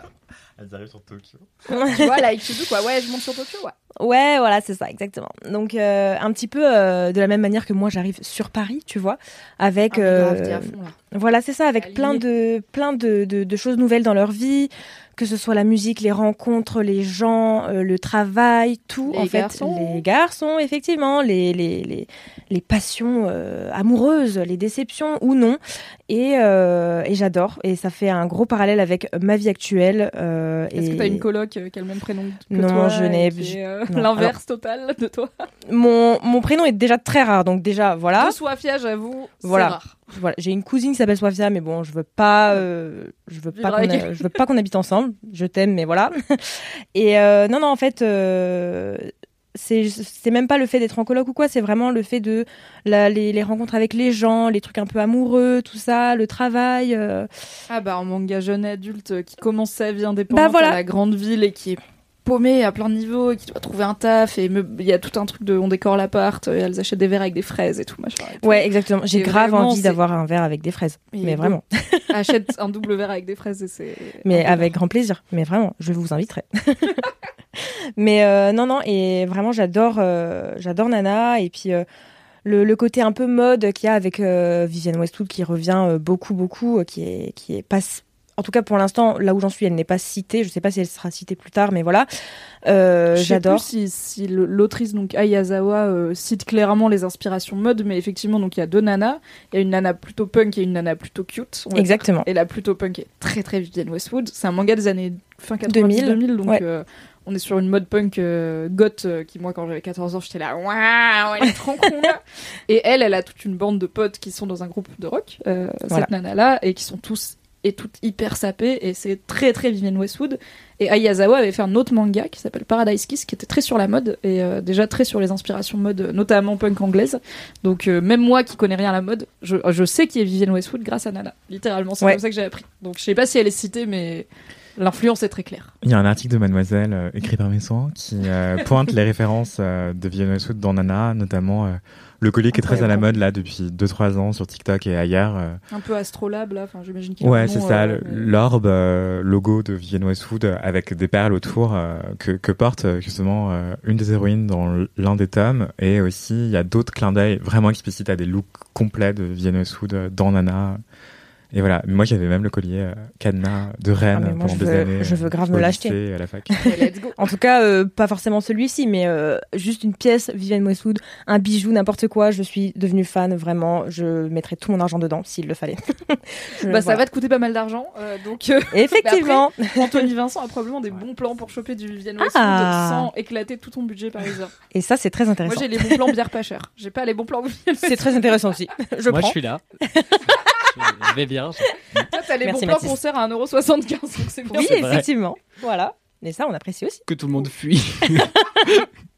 Juste ton ex. Mais voilà, et du coup, euh, j'aime beaucoup. Et en plus, euh, on a fait il y a pas longtemps sur euh, YouTube et Insta un street style avec euh, Lilix qui porte justement une tenue euh, inspirée de euh, Nana. Et euh, voilà, et j'adore. Et en fait, on a eu euh, un grave bon feeling d'ailleurs avec euh, Lilix. euh, elle était trop mignonne. Voilà, si tu passes par là, euh, t'étais grave mimes. Vraiment. euh, Big up. Big up. Et non, non, elle était trop mimes. Si vous voulez aller voir euh, cette vidéo, vraiment. euh, C'est dans les notes du podcast. exactement. Tout à fait. Allez la voir. Elle Allez la voir. Ouais, c'est très mignon. J'ai participé à ce tournage, donc euh, voilà. Donc, il est super. Donc il est super. Effectivement, c'est ça, on peut le dire. Et euh, non, non, j'ai voilà, j'ai un gros coup de cœur en ce moment pour euh, pour Nana. Je le lis tous les matins et tous les soirs dans le métro. Voilà, vraiment, je l'ai toujours avec moi. euh. Alors fais gaffe parce que je sais pas où t'en es et je sais pas c'est quoi ton niveau d'émotivité. Moi je suis une personne qui, surtout à l'époque où je disais Nana il y a quelques années, j'étais moins en phase avec mes émotions et la vulnérabilité et je me suis quand même retrouvée à chialax. Chialax à cause de ce putain de manga. Donc si je l'avais lu dans les transports en commun, j'aurais pas aimé à l'époque l'expérience de pleurer en public. Donc le matin et le soir dans le métro c'est super, mais tu vas peut-être avoir des matins et des soirs où tu vas arriver au taf en mode Ouais, ouais, mais ça me dérange pas de. Déjà, je, suis un peu comme Mathis, je pleure tout le temps. ok. j'ai cru comprendre en tout cas qu'il pleurait souvent. Et euh, voilà, donc euh, ça me dérange pas. Enfin, j'ai déjà pleuré en, en, en public. La dernière fois que j'ai pleuré en public, c'était dans le train euh, pour aller chez ma grand-mère. euh, c'est génial, c'est très main character, on adore. Non mais vraiment, Ah et en fait j'écoutais le dernier album de Tiran en revenant du concert. Ah non. et du coup, et du coup j'ai pleuré parce que vraiment j'étais tellement émue de l'avoir vu et je, je l'adore ce mec. et- Enfin j'adore ses chansons et tout et du coup ben vraiment j'étais si émue et en revenant euh, dans, dans le train je, je l'écoutais et je pleurais. J'étais trop émue du concert et tout. Enfin voilà. Et, euh, et je pleurais. Enfin voilà. C'est je, je sais pas si je pleurais de joie ou de tristesse parce qu'il y avait plein de choses, plein de changements. Pleurer des émotions, ok. Voilà exactement. je pleurais tout ce que j'avais à voilà à pleurer quoi. Donc euh, donc voilà, je pense que euh, écoutez, euh, c'est tout pour mon kiff. Voilà. Ah oui, euh, je voulais rajouter une petite chose. Le truc c'est que c'est le premier manga que je lis et je regarde beaucoup d'animés, mais je lis très peu de mangas. Je lis en général, mais pas de manga. Et euh, j'ai- j'aime beaucoup Nana dans le sens où c'est pas un shonen. Euh, D'habitude, je regarde des shonen quoi, euh, typiquement. Pour le SNK. point contexte, Regardez les shonen, c'est les mangas et les animés qui s'adressent plutôt aux garçons et aux, jeunes voilà. hommes et aux garçons adolescents. Euh, si vous voulez un shonen très connu, Dragon Ball Z par exemple est un shonen. Voilà. Euh, Il y a les shoujo qui s'adressent plutôt aux filles et je pense que Nana se classe dans le genre shoujo parce Ouais. que ça, ça, peut, ça doit être plutôt à des jeunes filles et jeunes femmes. Euh, et après, il y a un autre terme pour les trucs plus adultes que j'ai oublié. Les trucs un peu. Genre Euh. le terme pour dire c'est des mangas pas spécialement pour les ados, jeunes adultes. euh, C'est pas les là où- seinen. Seinen Seinen. Ouais. Wow. Bravo. Eh Vous bien, êtes les mêmes personnes, c'est insupportable. On est un peu la même personne, je pense qu'on va bien s'entendre. Je pense effectivement. J'ai Sheeran aussi. C'est vrai. Oui. T'étais au concert. J'écoute genre. Non, je vais pas au concert, calmons-nous. Ah, mais ah j'écoute oui, genre pas de musique. On en revient assez très cher, faut attendre très longtemps. On voit le mec moins bien que sur YouTube. Et par contre, je sais qu'Ed Sheeran a la réputation, tu me diras si c'est toujours le cas, de d'engueuler un peu les gens qui chantent à ses concerts en disant en fait Ah non. chacun son métier. Euh, mais j'ai- une pote qui l'a vu plusieurs fois et c'est une réputation qu'il avait à un moment de lui il fait des concerts mais il est là en mode c'est mon métier de chanter votre métier c'est peut-être éventuellement applaudir euh, mais euh, voilà chacun fait son truc Euh, merci de ne pas chanter pendant ce que j'aime bien comme énergie un peu connard tu vois j'aime bien Ed Sheeran, il fait Ouais, ça ouais. Ah non, bah. Mais Ed euh, Sheeran n'est pas considéré comme quelqu'un de spécialement chaleureux euh, ou sympa comme artiste, mais c'est pas grave, c'est parce qu'on lui demande. Il est pas Hmm. méchant, mais il est pas voilà. Bah, Et tu il y vois, a plusieurs tu concerts où il était en mode non merci. euh, Tout le Bah, l'aspect participatif c'est non. hein. Je suis allée le voir deux fois et euh, les deux fois, il était, euh, ma foi, très sympa, très Merci, sympathique. Euh, voilà, on t'embrasse encore une fois. On embrasse beaucoup de gens dans ce podcast. Il y a beaucoup de lem crado, hein, c'est c'est pas notre faute. hein. Il y a beaucoup de gens qui écoutent ce podcast, tu sais. Mais oui, hi Effectivement. Ed. Du coup, tu disais que t'aimes bien Nana parce que pour une fois c'est pas un shonen. Donc Exactement. les animés que t'as regardé c'est plutôt des shonen. Ouais, Des bah je. plutôt pas à destination spécifiquement des filles on va dire. Voilà, Et exactement. pas trop avec des héroïnes du coup j'imagine aussi. Mm, Voilà, pas- non, pas vraiment d'héroïne. Et du coup, euh, ouais, j'ai- j'aime beaucoup parce que du coup, on peut beaucoup plus s'identifier.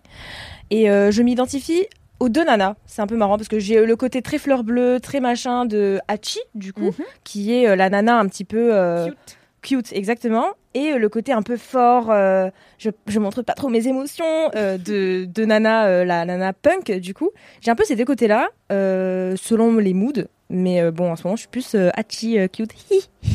Très bien. Voilà. Donc voilà, lisez Nana, ça fait plaisir, c'est très mignon, c'est très beau et ça ressemble beaucoup à la vraie vie, notamment la vie des euh, jeunes personnes, euh, j'ai envie de dire. Oui. Voilà. Plein d'émotions. J'ai adoré ce manga aussi euh, quand je l'ai lu quand j'étais ado et je trouve que c'est l'une des plus belles histoires d'amitié que j'ai lues de ma vie en fait. Enfin, Oui. Leur relation C'est elle est complexe. féminine, ouais. Ouais, de ouf. Elle évolue aussi. Enfin, elle est vivante, elle est dynamique et Et il y a elle te questionne Dans mon aussi. souvenir, il y a de l'ambiguïté aussi. Des Oui. fois, on se dit, Oh elles, oui, Exactement. elles se prennent la Mais tête c'est toutes ça qu'on adore. des gars. Peut-être que la solution à leur problème est en face elles oui. dorment dans le même lit souvent et tout. J'étais là, bon. La solution c'est toujours le lesbianisme politique, mais bref, c'est- une Toujours. autre question. Cependant, du coup, je sais pas si tu sais, mais je vais te le dire parce qu'il faut que tu le saches. C'est Est-ce pas que fini tu sais que Nana, c'est pas fini? Et que ça Oui. finira peut-être jamais Oui, je sais, je sais et, euh, Et ça bon. fi- vraiment le dernier tome c'est un cliffhanger de connard Genre, vraiment c'est Oh non, c'est oh Game of Thrones tu vois mais moi j'adore Game of Thrones même si c'est pas fini Je ne grave. supporte pas les cliffhangers. Vraiment, c'est dis-toi que c'est le voyage qui compte et pas la destination exactement. On va, on va s'en tenir à ça. Ça, Voilà. ça me, ça me va. alors à, la décharge de l'autrice c'est parce qu'elle était très malade pendant longtemps et il me Ah, semble qu'elle est toujours pas en forme donc il y a jamais de reproche à faire genre George R. R. Martin il est pas malade mais il fait sa vie je m'en fous je vais pas lui reprocher Game of Thrones de pas l'avoir fini mais Ayazawa en plus avait quand même le fait de subir le fait de ne pas finir Nana mais il y a pas d'infos sur Nana va finir un jour elle n'est pas décédée mais on est en stand-by depuis maintenant je pense un bon 15 ans Donc, Ah, yes. t'attends pas trop à une résolution quoi on est Ah, là on n'est pas pour sur une grippe. l'aventure Ok. Ok. Ouais, ouais, non, elle était bien, bien malade. Et puis, D'accord, bah, depuis, je crois qu'elle va mieux, mais il n'y a pas eu de, il y a pas eu de nouveau nana. Si on a un, Ok. ce serait incroyable. Peut-être un jour. Ah ouais, non Mais, mais, enjoy déjà- le chemin euh, tant que tu y es, c'est un très beau chemin. Voilà, c'est ça. Mais déjà que quand j'ai regardé, euh, bon, je vais faire le parallèle avec l'attaque des Titans qui n'a absolument rien à voir, mais deux, a- deux, deux propositions très différentes, quand même. hein. Voilà, mais en fait, euh, bon, si vous regardez, vous savez très bien que euh, on attend la fin euh, de l'animé euh, depuis des années, et moi, je n'en peux plus. Enfin, vraiment, je n'en peux plus, vraiment. Et en fait, Bah, je, sais pas si t'as choisi le bon manga, du coup. non, mais en fait, le truc c'est que je lis pas le manga euh, de, de l'attaque des Titans parce que bah, j'aime bien l'ambiance déjà de l'animé, et j'ai envie de, re- de regarder la fin avec l'animé, quoi. Donc là, j'en peux découvrir, plus, euh, je n'en peux plus. moins, Ça va arriver. qu'il y a une fin J'en qui peux va plus, arriver un moment. Je vais devenir. Pardon. Euh, mais euh, j'ai confondu avec Teen Titan en fait, le dessin animé. euh. Ça n'a Ah, rien à rien à voir. Ça n'a rien à voir. Titan, c'est fun. L'attaque des titans, j'ai fait trois épisodes, j'étais là, je suis en dépression. En fait, Mais regarde la suite. C'est des gens qui meurent et qui se font bouffer par des monstres. Non, ça. mais y a pas que ça. On m'a dit, C'est très très deep. Je sais que c'est très bien. On m'a raconté les bails, les twists. Je sais c'est quoi l'histoire secrète. Mais Oh. c'était trop la dep. J'étais là, c'est triste. Je n'ai pas envie de voir ça. Mais euh, c'est très bien. Oui, c'est un petit peu euh, déprimant effectivement. Ça va bien avec l'automne finalement. À Ouais, regarder en novembre. euh, voilà, peut-être euh, mettez l'attaque des titans, lancez la. Mais Nana aussi, ça va bien avec l'automne, tu vois. Ouais, c'est vrai, Tokyo sous de la ouf. pluie. De ouf. L'automne, c'est super. Je pense que c'est la conclusion de ce podcast. Ouais, très, Merci très automne. euh, très n'en automne. que ça, podcast. moitié. Merci beaucoup, Sofia. Mais avec plaisir. kiff. Très LMK Core. On est ravis. Anthony Vincent. Tu m'as trop donné envie de relire Nana. Mais de ouf, moi aussi. Merci de rien. beaucoup pour ce kiff. Euh, tout le monde devrait lire Nana au moins une fois dans sa vie. De ouf, oui. Mon kiff sera plus bref, je pense, euh, parce Oh, que Ne nous engageons pas sur des promesses qu'on ne sait pas si on va tenir. Écoute. euh, c'est une exposition dans une galerie euh, privée euh, à Paris. Enfin, n'importe qui peut y aller. Mais je dis privée euh, par opposition à des galeries qui. euh, en fait, non. Est-ce que ça existe les galeries publiques Je ne sais pas. Je m'égare. Guess, ouais. Euh, Ouais, très. euh, galerie, mais vous y allez. C'est pas payant, l'entrée. Si, c'est payant. Non, l'entrée. non, c'est pas payant, c'est Ok. pas payant. Ah, C'est une galerie, un quoi. galerie. C'est une galerie. Chez un galeriste, ouais. La galerie s'appelle la galerie 2-6. Elle est au 66 avenue de la Bourdonnais dans le 7e à Paris. Euh, Ça m'énerve qu'elle soit pas au 26, mais je comprends. Non, mais en fait, c'est 2-6, Ouais, six, genre six. 6-6. Mais tu vois, genre immédiatement, j'étais là. Pourquoi elle n'est pas au 26 C'est un choix. C'est l'art. Ouais, en fait, ça s'écrit D-E-U-X, le chiffre en arabe 6. Ah, du coup, ça ok. permet d'être- Enfin, ça Ouais. explique un peu mieux. Mais bon, Ouais. qu'importe. Du coup, l'artiste s'appelle Trey Hurst. Désolé, excusez mon accent, euh, pardon my French. Euh, c'est un artiste euh, afro-américain qui a- doit avoir la trentaine d'années, euh, voilà. Et en fait, en gros, il vit à Bangkok. Il est d'origine, il est originaire de la Louisiane, euh, à Bâton Rouge, euh, aux États-Unis. Et en fait, euh, il fait ce qu'on appelle du, euh, je sais même plus comment on dit, du pattern building. euh, Pardon my French again. Euh, c'est en gros, c'est de la construction de motifs, hein, pour le dire simplement en français. C'est, euh, il part des gestes hyper répétitifs, euh, chorégraphiés presque. Et ben, en fait, il va dessiner des, des formes, des motifs qui se répètent au sens de, de pattern, enfin répétition de motifs. Voilà, je me suis répété trois fois là, euh, mais c'est pour Tu as exprimer. répété le motif. Voilà, c'est pour incarner euh, ce que je raconte finalement. Et voilà. Et en fait, ce qui est intéressant dans son travail, c'est que euh, c'est euh, souvent avec des, des pinceaux très larges, voire des brosses, que, une brosse qui pour- pourrait ressembler à une tête de balai euh, pour euh, dépoussiérer, enfin pour euh, balayer. wow. Vous voyez un balai, Challenge, quoi. Vous quoi. voyez Fantasia, vous voyez un balai. Bon, Eh bah, ben, c'est des imaginez balais. une tête de balai, une brosse de balai que vous prenez, que vous trempez dans de la peinture genre noire ou bleu, euh, bleu clin de préférence. Et en fait, vous euh, esquissez des, des arabesques ou des, ou des, au contraire des lignes très droites, cassées. Euh, et voilà. Et en fait, il fait ça, et souvent c'est des couches et des couches qui parfois se superposent, parfois se croisent. Et euh, c'est assez intéressant parce que en fait, déjà, on peut imaginer les gestes, le parcours qu'il a fait sur sa toile. Euh, en voyant la, la peinture d'une part et d'autre part Du coup, est-ce que c'est que des très grandes toiles? Les deux. Il y a des choses a assez monumentales qui peuvent faire deux fois six mètres, euh, des choses plus petites aussi euh, qui va faire avec des éponges, comme les éponges euh, qu'on a pour faire la vaisselle nous, ou alors des éponges naturelles, donc ce qu'on trouve vraiment dans la mer, l'éponge organique qui a une forme complètement irrégulière, et il va la tremper dans la peinture et justement en fait le, les pigments forcément au début du trait sont assez euh, intenses et euh, l'éponge est gorgée en peinture et vers la fin de son trait, ben elle est bi- bien bien bien moins gorgée et du coup ça fait des dégradés de couleurs qui se superposent aussi parfois donc c'est assez intéressant. Et du coup voir ça, on a envie de s'imaginer comment est-ce qu'il l'a fait, quel parcours il a fait, comme, par où il a commencé, par où il a fini, un peu comme les jeux là. Je sais pas si vous voyez euh, où tu as plusieurs sorties, euh, t'as un stylo et il y a un labyrinthe et tu dois trouver la sortie ou l'entrée, bref ce genre de choses. T'es là devant en train de te dire Mmm, où est-ce qu'il a commencé le tout, fil, genre, ok, là, il y a Ouais. de peinture, donc c'est la fin, il a commencé Ouais, c'est par ça. là. T'as envie de te poser ça comme question, enfin potentiellement, en tout cas moi c'est ce que j'ai fait, c'est comme ça que j'ai vécu l'œuvre, et c'est aussi euh, hyper intéressant parce que à mesure que ton œil voyage sur la toile, t'es en train de te dire, euh, enfin ça devient une expérience presque méditative en fait. En tout cas ça a été mon expérience, j'ai vraiment adoré. euh, c'est euh, ouais c'est apaisant par moment et ça peut être aussi assez stressant. Euh, enfin je dis ça. Moi, ça m'a stressé par moment parce que tu vois que lui-même est frustré par le mouvement de son pinceau, de son outil, qui est parfois un pinceau, parfois une éponge, parfois une brosse. Et en fait, si vous imaginez une tête de balai, bah, la dureté des poils est pas la même tout le temps en fonction de l'angle que vous avez euh, quand vous le tenez. Et du coup, on sent qu'il y a des moments où il maîtrise moins son outil. Et c'est hyper intéressant de voir que le trait incarne sa frustration. Et vraiment, j'aime trop. Et du coup, ça faisait parfois des moments un peu twistés, enfin torsadés. Euh, et ça m'a vraiment ému et intéressé aussi parce que ça me rappelait euh, du textile en fait, des, des vêtements parfois. Je sais pas si vous voyez euh, l'œuvre d'Issei Miyake, qui est un designer japonais euh, qui nous a quittés il y a pas longtemps. D'ailleurs, j'ai les dates en tête. Enfin, j'ai les dates sous les yeux.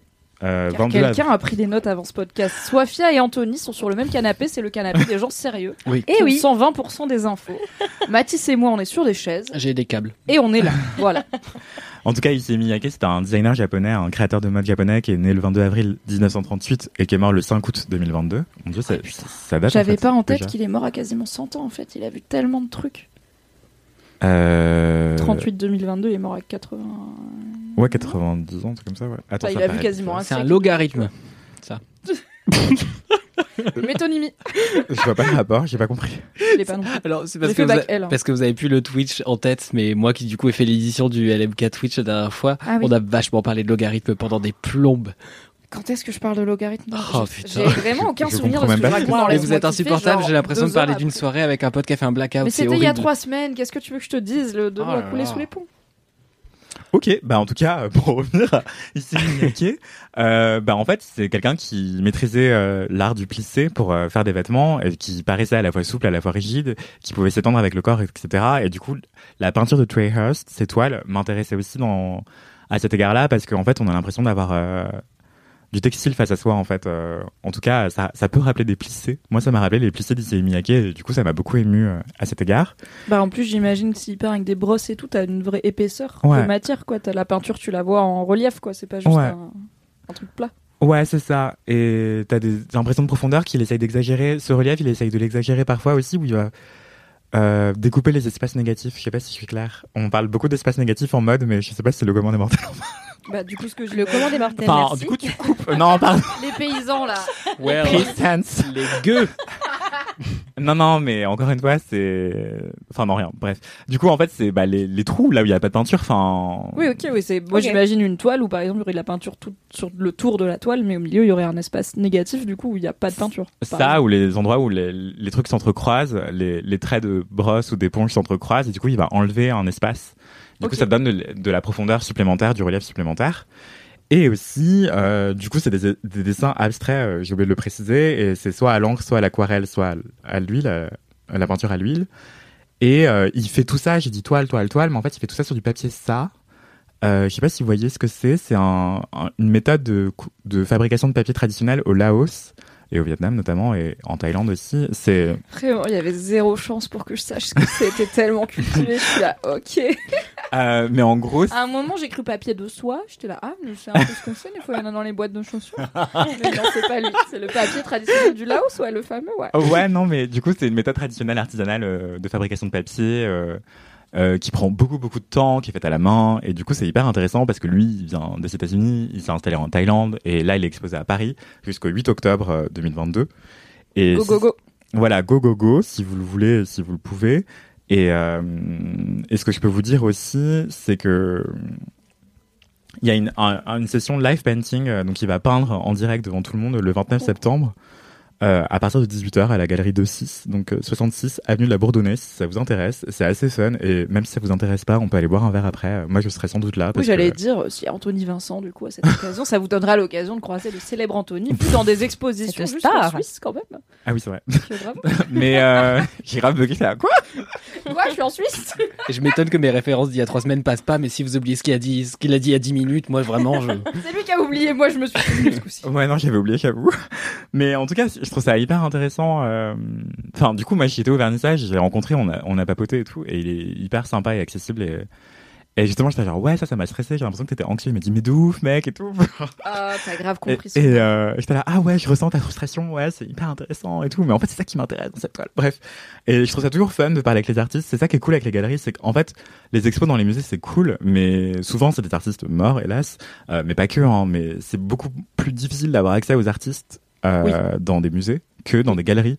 Euh, où en fait le contact est beaucoup plus simple avec les artistes. Ils viennent souvent aussi euh, pour euh, écouter. Bah, ce c'est l'intérêt pour eux aussi, c'est de voir des gens se confronter à leur art et de voir euh, comment il va être perçu et tout, j'imagine. Après, un peu comme les musiciens qui aiment pas les concerts parce qu'ils sont timides, je pense qu'il y a des artistes que ça fait chier de rencontrer le public et de devoir être en galerie avec un verre de blanc tiède à la main à parler aux gens de leurs œuvres. Mais je pense que pour plein d'autres artistes, ça doit être, bah, c'est un peu le seul moment où ton travail devient moins qui est très intime et personnel et que tu fais dans ton atelier ou dans ta chambre ou, ou- ou quoi que ce soit, bah enfin tu vois des gens réagir à tes œuvres quoi, c'est quand même fou. Ouais, de Et en plus, lui, bah, il est, comme tu dis, il est afro-américain, il vit en Thaïlande, il expose à Paris. Donc c'est un regard sur son œuvre qui est d'une culture totalement différente de les cultures dans lesquelles il l'a créée. Donc c'est aussi, bah, je sais pas comment les Français ils voient ses œuvres. Est-ce qu'on les comprend pareil? Est-ce que tu les ressens pareil que si t'étais soit quelqu'un en Thaïlande où il vit, soit quelqu'un aux États-Unis d'où il vient, tu vois, c'est. Ouais. Ça doit être ouf pour lui d'exposer à Paris, quoi. Effectivement, ouais, et justement, ce, ce- cette notion de voyage euh, et d'être. euh, de, de chercher les chez soi, euh, même ailleurs, de son lieu de naissance où, où l'on a grandi, c'était hyper intéressant et on a beaucoup connecté là-dessus euh, à cet égard parce que euh, littéralement, j'avais l'impression d'avoir compris ce qu'il voulait dire ou quoi. euh, en tout cas, mon expérience lui a beaucoup parlé aussi et j'étais genre, ah, mais en fait, moi, ça me rappelle le fait d'être martiniquais en hexagone et il me disait, bah, moi, c'est la même chose quand je suis ici par rapport à, à Bâton Rouge, qui est une ville où il y a beaucoup de personnes noires en Louisiane en général. Et, et voilà, et aussi la, la construction du motif répétitif, bah, ça m'a aussi rappelé genre un truc que je dis souvent à des potes quand ils refont la même connerie encore et encore, qui est une citation d'Einstein qui dit euh, la folie c'est répéter toujours la même chose et espérer un résultat différent. Et ben j'avais l'impression que c'était vraiment ça sur cette toile, genre même si c'est pas si répétitif que ça, hein, attention, mais mais du coup t'as l'impression qu'il a fait plusieurs fois la même chose, qu'il y a une micro variation à chaque fois, et tu te dis waouh, euh, ça me rappelle moi avec mon ex, je sais pas, tu vois. J'allais Moi, ça dire, m'a fait c'est la ça. bonne phrase à sortir avec vos potes qui se remettent avec leur ex. On me l'a beaucoup dit aussi, donc voilà. Ouais, Qu'à moi aussi, ouais. Ouais, dans, le- dans le même bateau. Euh, voilà, du coup, c'est Trey Hurst, euh, T-R-E-Y, plus loin, H-U-R-S-T, euh, à, la galerie 2-6, euh, au 66, avenue de la Bourdonnais, à Paris, dans le 7e, et c'est jusqu'au 8 octobre, avec un live painting le 29 septembre, à partir de 18h. Avec Anthony Vincent himself, maybe. Un verre de chardonnay à la main. Évidemment, évidemment. Et là-bas, il est très frais et il est très bon, voilà. C'est bon à savoir, tu le vends bien. Puis si jamais vous n'êtes pas à Paris pour aller voir cette expo ou le live painting, bah, vous pouvez découvrir son travail sur internet. C'est ça qui est beau en 2022. Ouais, sur son site, on mettrait son Instagram en, en barre d'infos, enfin, en description de l'épisode, pardon. on n'est pas sur YouTube. C'est BFM TV là. Sur le bandeau news. chez vous, un indice chez vous. Non, ça ne marche pas en audio. C'était mon kiff. Merci, Merci. Anthony. Merci. Ton Merci kiff. à vous. C'est bien que tu aies parlé un peu de méditation, car j'ai un kiff méditatif. Ce Oh qui non. est rare. Oh. Alors, Sofia, tu me connais peut-être moins, mais vraiment, la méditation, c'est pas mon truc. Oui, non. Ah. Du tout. Je suis un peu un connard euh, cartésien euh, buté qui a du mal à lâcher prise, qui a du mal avec la vulnérabilité et les émotions. Bon, High five. je suis en thérapie depuis longtemps, donc ça aide, mais euh, la- bah, justement, un des premiers trucs dont ma thérapeute m'avait parlé, c'est ouais, la méditation, et j'étais là, non. On va pas faire ça. Et après, je lui ai expliqué ma vision de la méditation. Elle a dit, vous savez quoi, vous avez tort. Genre, fondamentalement, votre vision de la méditation est une partie extrêmement restreinte de la. Enfin, c'est une vision un peu cliché, quoi, mais. ok. Quand est-ce qu'on l'invite dans LMK Elle a l'air géniale. Mon rêve, je l'adore, ma psy. Euh, mais je crois qu'il faut pas mélanger. Non, Euh, et, euh, et elle m'a dit, ok, vous avez une vision très cliché de la méditation. On peut sûrement faire des trucs de méditation qui sont différents. Mais si vous me dites c'est pas votre truc, ok, moi je suis pas là pour vous forcer. On va faire d'autres choses. Et on en a jamais reparlé parce que j'étais là, yes, j'ai échappé au point méditation et plus besoin de faire ça. Mais je sors. Là actuellement, à l'heure où je vous parle, il est 18h et à 13h, je suis arrivée à Barbès chez Meiso, M-E-I-S-O, pour faire une session de flottaison dans un caisson d'isolation sensorielle. Oh, mais Qu'en le as-tu fameux pensé cadeau. Donc le fameux cadeau. Ça date ça. Ça date du monde d'avant, ça date d'avant le Covid. Ce cher Mm. Fabrice Florent, qui vous a peut-être du coup parlé de sa propre expérience à l'époque dans Laisse-moi kiffer, a testé les questions d'isolation sensorielle et, euh, et ça lui a plu et il me l'a offert dans le monde d'avant. Et Meizo étant une entreprise très sympa, ils ont prolongé mon coupon encore et encore à cause du Covid, jusqu'à me dire bon meuf là ça fait trois ans, faut venir. Et j'étais là oui d'accord j'y vais, j'arrive. Donc le caisson de flottaison, moi j'ai volontairement assez peu, je me suis peu renseignée avant parce que j'aime. Alors j'ai un côté où parfois je me renseigne à fond parce que ça me rassure, mais là j'y étais justement en mode moins j'en sais, moins je me ferai une idée préconçue parce que je sais que je suis un peu un connard avec les trucs. Tu vois, genre c'est créé par une sophrologue, euh, il y a euh, des hamacs, il y a des infusions et des bols tibétains et de la méditation, et moi très vite j'ai une partie de mon cerveau qui fait. Ok, c'est un peu des trucs de blancs qui ont trop lu Mange Pluriem et qui veulent trouver un sens à leur vie euh, dans des cultures euh, ailleurs, bien, quoi, et des trucs qui sont pas scientifiquement prouvés. Parce que Arrête d'attaquer ma mère comme ça. Désolée, mais, vo- mais je, voilà, je dis c'est aussi moi qui suis un connard qui parfois a du mal à ouvrir mon esprit. Donc je me suis pas trop renseignée, notamment je savais pas à quoi ça ressemblait vraiment. Moi j'avais dans ma tête la gamine dans Stranger Things saison 1 quand il la fout dans une piscine gonflable au milieu du gymnase. Ou dans les Simpsons aussi. Si vous avez la rêve, c'est incroyable. Je vous aime. pas la- je suis peu Simpson. Mais Ah. je sais qu'il y a tout dans les Simpsons parce qu'ils Voilà. ont prédit Eh ben, y a l'intégralité ça. du monde. Et il y a pas un super héros qui est genre aveugle et qui doit dormir dans Daredevil caissons parce que ouais je crois ouais. Est-ce qu'il dort dans des caissons? Ah, Dans- non, il dort dans de l'eau- la flotte et il s'enferme dedans parce que sinon le bruit du monde est trop. Ah, genre il a intense pour une lui. hyperacousie euh, Ouais. parce qu'il est aveugle. Bah peut-être peut-être Daredevil, peut-être ouais. un autre, mais c'est le super-héros aveugle le plus connu. Parce qu'effectivement, du coup, donc les questions de flottaison. Alors, euh, Meizo, c'est un, c'est une boîte à Paris euh, qui, a deux lieux à Paris, un à Barbès et un à Olympiade, et ils en ont aussi un à Lyon. Puis après, il y a plein de- d'entreprises qui font des questions de flottaison euh, autour de vous. L'idée, c'est qu'on est immergé dans de l'eau euh, chaude quasiment. Enfin, l'idée, c'est qu'on sent pas la différence entre notre température corporelle et la température de l'eau, qui est dans un grand bassin rond, mais peu profond. Ça m'angoisse de ouf. Ah non, mais t'es pas prêt. Attends, le- le- moi, je savais pas si j'allais angoisser ou pas, mais j'étais là. Il y a moyen que j'angoisse quand même fort. Je suis pas méditation. Je suis... Alors, je suis pas claustro, mais il y a un vrai truc de. Ça dure une heure et quelques la, la, la flottaison. Ah, c'est Et euh, alors évidemment, c'est comme un escape room. Tu peux sortir si t'as un problème et tout, t'es pas enfermé. Mais j'étais là, peut-être on, peut-être on se fait chier fondamentalement pendant une heure. Peut-être on est dans notre tête et c'est horrible, je ne sais pas. Donc c'est un, grand caisson rond. Il y a trois euh, au Meizo où j'étais à Barbès, il y a trois euh, caissons différents avec des thèmes un peu différents. Moi, j'étais dans le floral, qui est du coup un grand caisson rond avec un beau rebord en marbre. Et dans chaque euh, caisson, il y a aussi une douche parce qu'on se douche avant et après. Je vais vous expliquer. Et il y avait un, morceau, un grand morceau d'arbre avec des feuilles d'érable un peu automne dessus. Il y avait la pièce minérale qui est à peu près la même, mais avec plutôt un gros morceau de marbre à la place de la plante. Et il y avait une pièce un peu plus euh, artificielle, je dirais un peu plus mécanique, qui s'appelle le, le caisson, la, la spatiale, je crois, qui donne un, vraiment, c'est vraiment juste un caisson rond. Il n'y a pas de déco, il y a un plafond blanc et tu fermes les murs et c'est tout rond et tout noir et t'es vraiment juste dans l'eau et il n'y a aucune distraction visuelle, il n'y a aucune décoration d'aucune forme. Ça s'appelle une dépression, ça, c'est horrible. Non, c'est trop bien. Ah, Du coup, c'est un caisson qui est profond, je dirais, ça, ça m'arrivait au genou euh, max, euh, l'eau, et elle est ultra chargée dans un sel spécial qui s'appelle le sel d'Epsom. En fait, c'est du magnésium, c'est pas du sel euh, marin, c'est pas du sel de table, et c'est un sel qui est assez concentré dans l'eau pour qu'on flotte. Vraiment, on flotte comme dans la mer morte. C'est pas on flotte comme dans la mer normale. Typiquement, tu sais pas trop faire la planche, tu sais pas, tu sais pas nager, c'est pas grave, tu peux pas couler. Il y a une telle concentration en sel que ça porte ton corps tout seul. Et du coup, l'idée du caisson de flottaison, c'est qu'on s'allonge dans l'eau et on passe une heure comme ça dans notre tête. Et pourquoi on parle d'isolation sensorielle?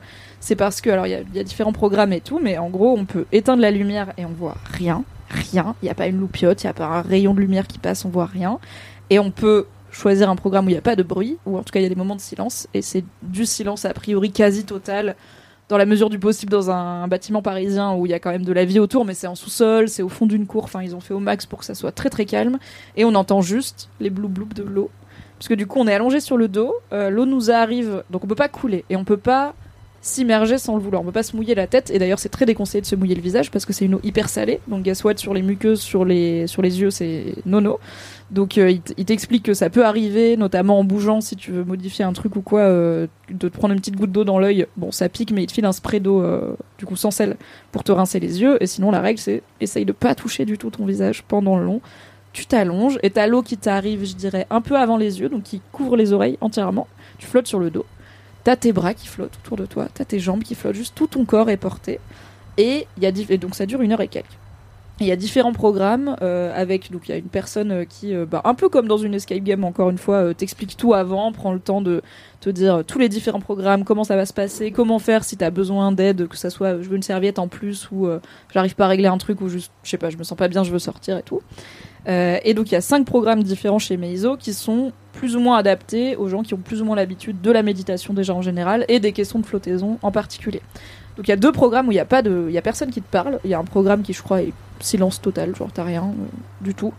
Si tu veux juste méditer toi-même. Il y a un programme où t'as 10 minutes, 10-15 minutes de bol tibétain et de bruit comme ça apaisant et après il y a rien. Il y a un programme qui est celui que j'ai fait. Donc ça a été créé par un couple qui est formé d'une sophrologue et d'un architecte. Donc elle, elle a géré la partie euh, sophrologie, méditation, euh, soins holistiques du lieu, et lui a géré la déco, qui est donc la. Apparemment leur euh, leur, leur nouvelle adresse à Olympiade est beaucoup plus moderne, un peu plus dev perso. On y va pour se recharger, alors que celle l'historique à Barbès a été construite euh, sur le modèle des onsen japonais, donc les bains traditionnels japonais, les sources d'eau chaude et tout, et c'est très très cosy, lumière hyper tamisée, petite infusion, petit hamac, petit tatami et tout, c'est vraiment genre tranquille. Et donc, tu as des programmes euh, différents. Moi, j'ai pris le programme euh, Morphée. Donc, tu as, les deux programmes où il n'y a pas de parole. Et tu as trois programmes qui ont été créés et qui sont du coup euh, narrés par la sophrologue à l'origine du lieu. Moi, j'ai pris le premier qui s'appelle Morphée, où en gros, elle t'accompagne pendant 15-20 minutes par une. un- en gros, c'est une méditation un peu guidée où elle te dit on se concentre sur. Elle te fait te concentrer sur toutes les parties de ton corps différemment. Euh, D'abord, voilà, la tête, euh, les pieds, les épaules droites, puis gauche, euh, et tout ce truc de pleine conscience, de rends-toi compte de ce que tu es en train de vivre, sans l'eau contre ton corps, sans la chaleur. Elle te fait faire des trucs genre touche la paroi du. Parce que tu flottes, mais du coup, tu te déplaces un petit peu dans le bassin. Elle te dit trouvez une paroi, propulsez-vous de l'autre côté et tout machin. Pendant 15-20 minutes, et au bout d'un moment, elle te dit et maintenant, c'est le temps libre. Let's go. Et quand c'est fini, euh, la salle te prévient par des petits chants d'oiseaux délicieux que On est sur les cinq dernières minutes et deux minutes avant la fin, t'as la voix qui te dit c'est la fin de cette méditation, enfin de cette, de cette session. euh, il faut maintenant se lever du bassin parce que après le bassin se nettoie en tournant, donc il vaut mieux pas rester à flotter dedans. Sinon tu vas vraiment faire des tournicotas. C'est ça que je tourne veux pas vivre, moi. hyper vite. Cette Alors que quand t'arrives, il tourne. Et quand je me suis mise dessus au début, vraiment, je tournais et j'étais là. c'est chiant, on Waouh, s'arrête ouais. à un moment. c'est un d'elles. Et euh, t'as deux autres euh, programmes qui sont des méditations. Donc t'en as, t'as une, qui est une méditation un peu plus guidée et un peu plus pour les gens qui s'y connaissent, et une qui est axée sur la création et la créativité, mais que pareil, ils conseillent pas pour la première flottaison parce qu'en gros l'idée c'est la première et les quelques premières flottaisons, tu vas quand même être pas mal concentré sur waouh, c'est incroyable comme sensation, c'est trop bizarre ce qui se passe, genre je flotte et il fait chaud et je pense à des trucs et des fois tu fermes les yeux et tu rouvres les yeux et t'es là mais combien de temps c'est écoulé, j'en ai aucune idée. Euh, Donc il faut un peu avoir l'habitude de ça pour apparemment pouvoir faire les méditations suivantes parce que sinon tu vas pas être concentré sur la méditation, tu vas juste être en mode waouh je flotte, c'est trop marrant. Donc moi j'étais en mode je flotte, c'est trop marrant, mais j'ai fait l'aspect un peu guidé avec les voilà le petit quart d'heure 20 minutes euh, au début parce que bah, j'ai jamais fait de méditation dans ma vie et je me suis dit c'est bien si j'ai juste des bols tibétains pendant 10 minutes je suis pas sûre d'être dans le bon mindset. Et j'avais un peu peur de gâcher le moment entre guillemets genre si je suis pas dans le bon mood mental et que je fais juste que tourner en boucle sur des trucs euh, je sais pas des trucs de taf ou des trucs domestiques c'est pas trop rentabiliser l'expérience. Donc j'ai eu cette petite méditation guidée. Et après la voix s'arrête. Et après t'es là. Et tu flottes alors il y a deux modes, il y a le mode nuit, enfin nuit noire, euh, pas de lumière du tout. Il y a le mode veilleuse, qui est un arc lumineux autour du bassin. Moi j'avais pris le mode veilleuse parce que j'étais là, j'ai aucune envie d'être enfermée dans le noir. euh. On peut toujours allumer la lumière, mais faut la trouver. Là, on va commencer avec la lumière et tu peux l'éteindre si tu veux. Et quand tu l'éteins euh, ou que tu la rallumes, en gros quand tu changes de mode lumineux, ça dure je sais pas 5, 10, 15 minutes et après ça se remet tout seul comme avant. Donc t'es pas obligé de sortir du bassin à chaque fois, ce qui est vite chiant parce qu'en vrai dès que tu te redresses t'as quand même l'eau salée qui te tombe sur la gueule et c'est vraiment très salé. Et du coup là j'étais là ah ouais putain ça pique les yeux et tout. J'étais vraiment eh, vois rien. Genre, je me suis levée pour éteindre la lumière pour me dire comme ça je peux ouvrir les yeux. Parce que là j'ouvrais en fait très vite j'ai fermé les yeux et je me suis dit ok bah j'aurais pas dû prendre la veilleuse parce que vraiment j'en ai pas besoin. Donc je vais éteindre la lumière pour, pour pas avoir à penser à fermer les yeux. Je peux juste ouvrir les yeux. Sauf que le truc d'aller éteindre la lumière ça m'a mis de l'eau dans les yeux. Donc dès que j'ouvrais les yeux même s'il faisait hyper noir j'étais là ah ça pique et tout. Une galère une petite galère. Et il vous donne aussi des pansements, de la vaseline, etc. pour euh, si vous avez des micro-coupures ou des machins comme ça, parce que c'est vraiment de l'eau très salée. Donc vous allez sentir toutes les micro-lésions de votre corps immédiatement en vous mettant dedans, ça va faire ah, aïe, aïe, aïe, aïe. Déjà aïe, dans la mer normale, ça pique alors. euh, Voilà, c'est voilà. plus plus, mais il vous, il vous équipe tout, il vous donne du shampoing, du tout ce que vous voulez, du savon et tout. Donc on arrive, on se douche, on se protège les parties du corps qu'on doit se protéger, on se met dans le bassin, on fait la flottaison, ensuite on se redouche parce que le sel, l'eau hyper salée, hyper concentrée euh, laisse un- une vraie pellicule sur la peau et les cheveux qu'il faut beaucoup laver, mais tout est fourni et ensuite on a un moment de on sort, euh, on n'est pas mis à la porte quoi, c'est vraiment tu sors et même personne vient personne vient t'embêter, donc t'as la salle qui te dit c'est la fin de la flottaison, le bassin va se nettoyer et tout, tu te douches mais personne vient de presser. Moi, je suis sortie, euh, bah, du coup, il n'y avait pas d'employé présent, je suis ok. Je suis montée, il y a un espace à l'étage où on peut finir de se recoiffer, se maquiller. Il y a de la crème hydratante pour la peau, il y a plein, plein, il y a du démaquillant, il y a plein de choses. Trop bien. C'est vraiment très bien. Et je crois que j'ai encore un peu de sel dans les oreilles. Car j'ai pas, j'ai fait les cotons-tiges et tout, mais le sel, ça fait des- ça, ça colle bien à la peau. Et après, on peut aller boire une petite infusion. Il y a différents espaces. Il y a un espace un peu plus euh, bibliothèque, euh, un peu plus actif, on va dire, et un espace vraiment ultra tamisé avec des hamacs pour se reposer. Donc, on peut aussi sortir du moment à notre rythme, parce que, bah, en termes d'expérience, donc effectivement, le temps passe vite. Je me suis pas endormie, mais j'ai, je dirais somnolée. J'ai eu ces trucs où quand on est au bord du sommeil et que le corps il twitch de façon un peu, un peu aléatoire, où vraiment j'étais dans l'eau et à des moments mes poignets ils, Genre le sursaut là. Ouais, le avant sursaut juste avant. et J'étais là, ah ouais, je suis Mon en enfer. train de m'endormir dans de l'eau, mais tu peux pas couler. Enfin, ils sont là. C'est rare de s'endormir très profondément, mais somnoler, surtout, moi j'ai pris la méditation morphée, donc ça se tient. Bah, c'est assez, euh, c'est assez courant et ça fait partie aussi de l'expérience, quoi. C'est aussi une forme d'état second, l'é- l'état méditatoire où du coup t'es semi-éveillé, semi, euh, tu penses à des trucs et en fait t'es là et euh, en plus t'as pas d'idée de combien de temps ça fait, de, c'est juste tais-toi avec toi dans de l'eau hyper confortable. C'est vraiment très agréable d'être en apesanteur comme ça. Et moi j'ai bien aimé la méditation pleine conscience avant qui J'imagine, j'imagine Fabrice Florent qui écoute cet épisode et qui m'entend dire j'ai bien aimé la méditation pleine conscience et qui sera vraiment en mode t'es un connard. Je t'ai dit il y a 5 ans que c'était bien. Mais c'est un chemin, ok. Il faut y arriver à son, à son rythme. J'ai bien aimé le fait que la voix me m'oblige à prendre conscience de tout mon corps parce que c'est pas un Mm. truc qu'on fait très spontanément dans la vie quand on n'a pas l'habitude et ça aide vraiment à profiter de ouais c'est un moment un peu unique euh, c'est rare d'être autant en apesanteur dans notre euh, gravité terrestre c'est pas un vol parabolique mais c'est pas loin et, euh, et c'est hyper relaxant c'est vraiment je suis sortie j'étais là ah, je suis bien je suis bien je suis détendue.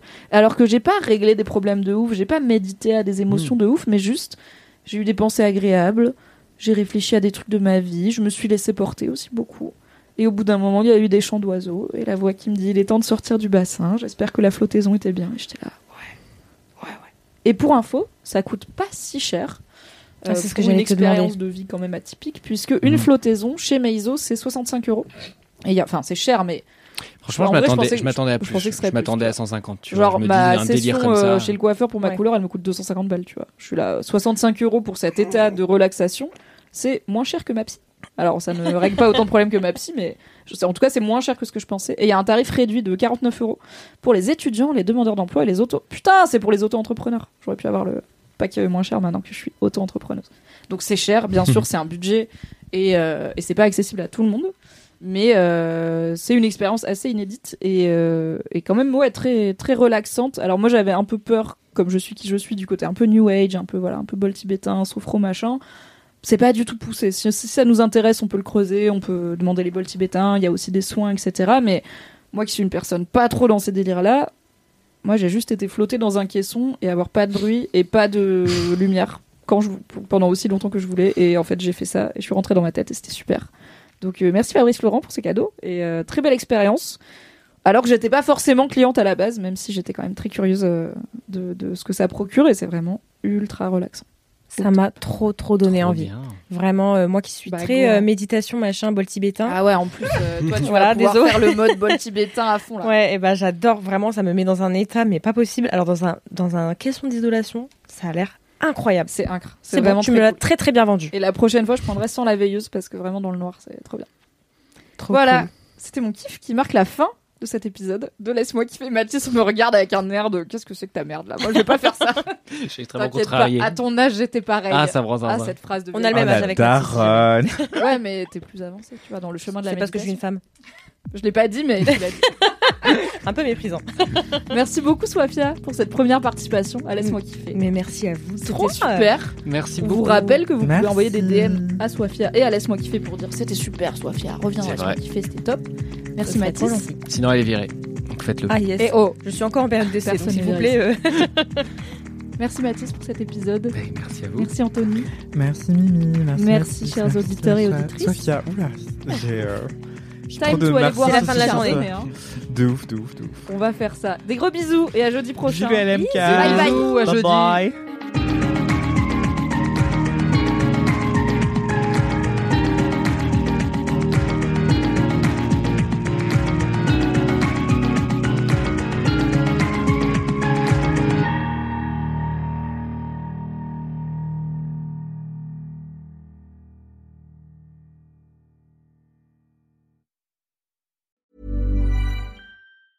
Planning for your next trip? Elevate your travel style with Quince. Quince has all the jet setting essentials you'll want for your next getaway, like European linen, premium luggage options, buttery soft Italian leather bags, and so much more. And it's all priced at 50 to 80% less than similar brands. Plus, Quince only works with factories that use safe and ethical manufacturing practices. Pack your bags with high-quality essentials you'll be wearing for vacations to come with Quince. Go to quince.com slash trip for free shipping and 365-day returns.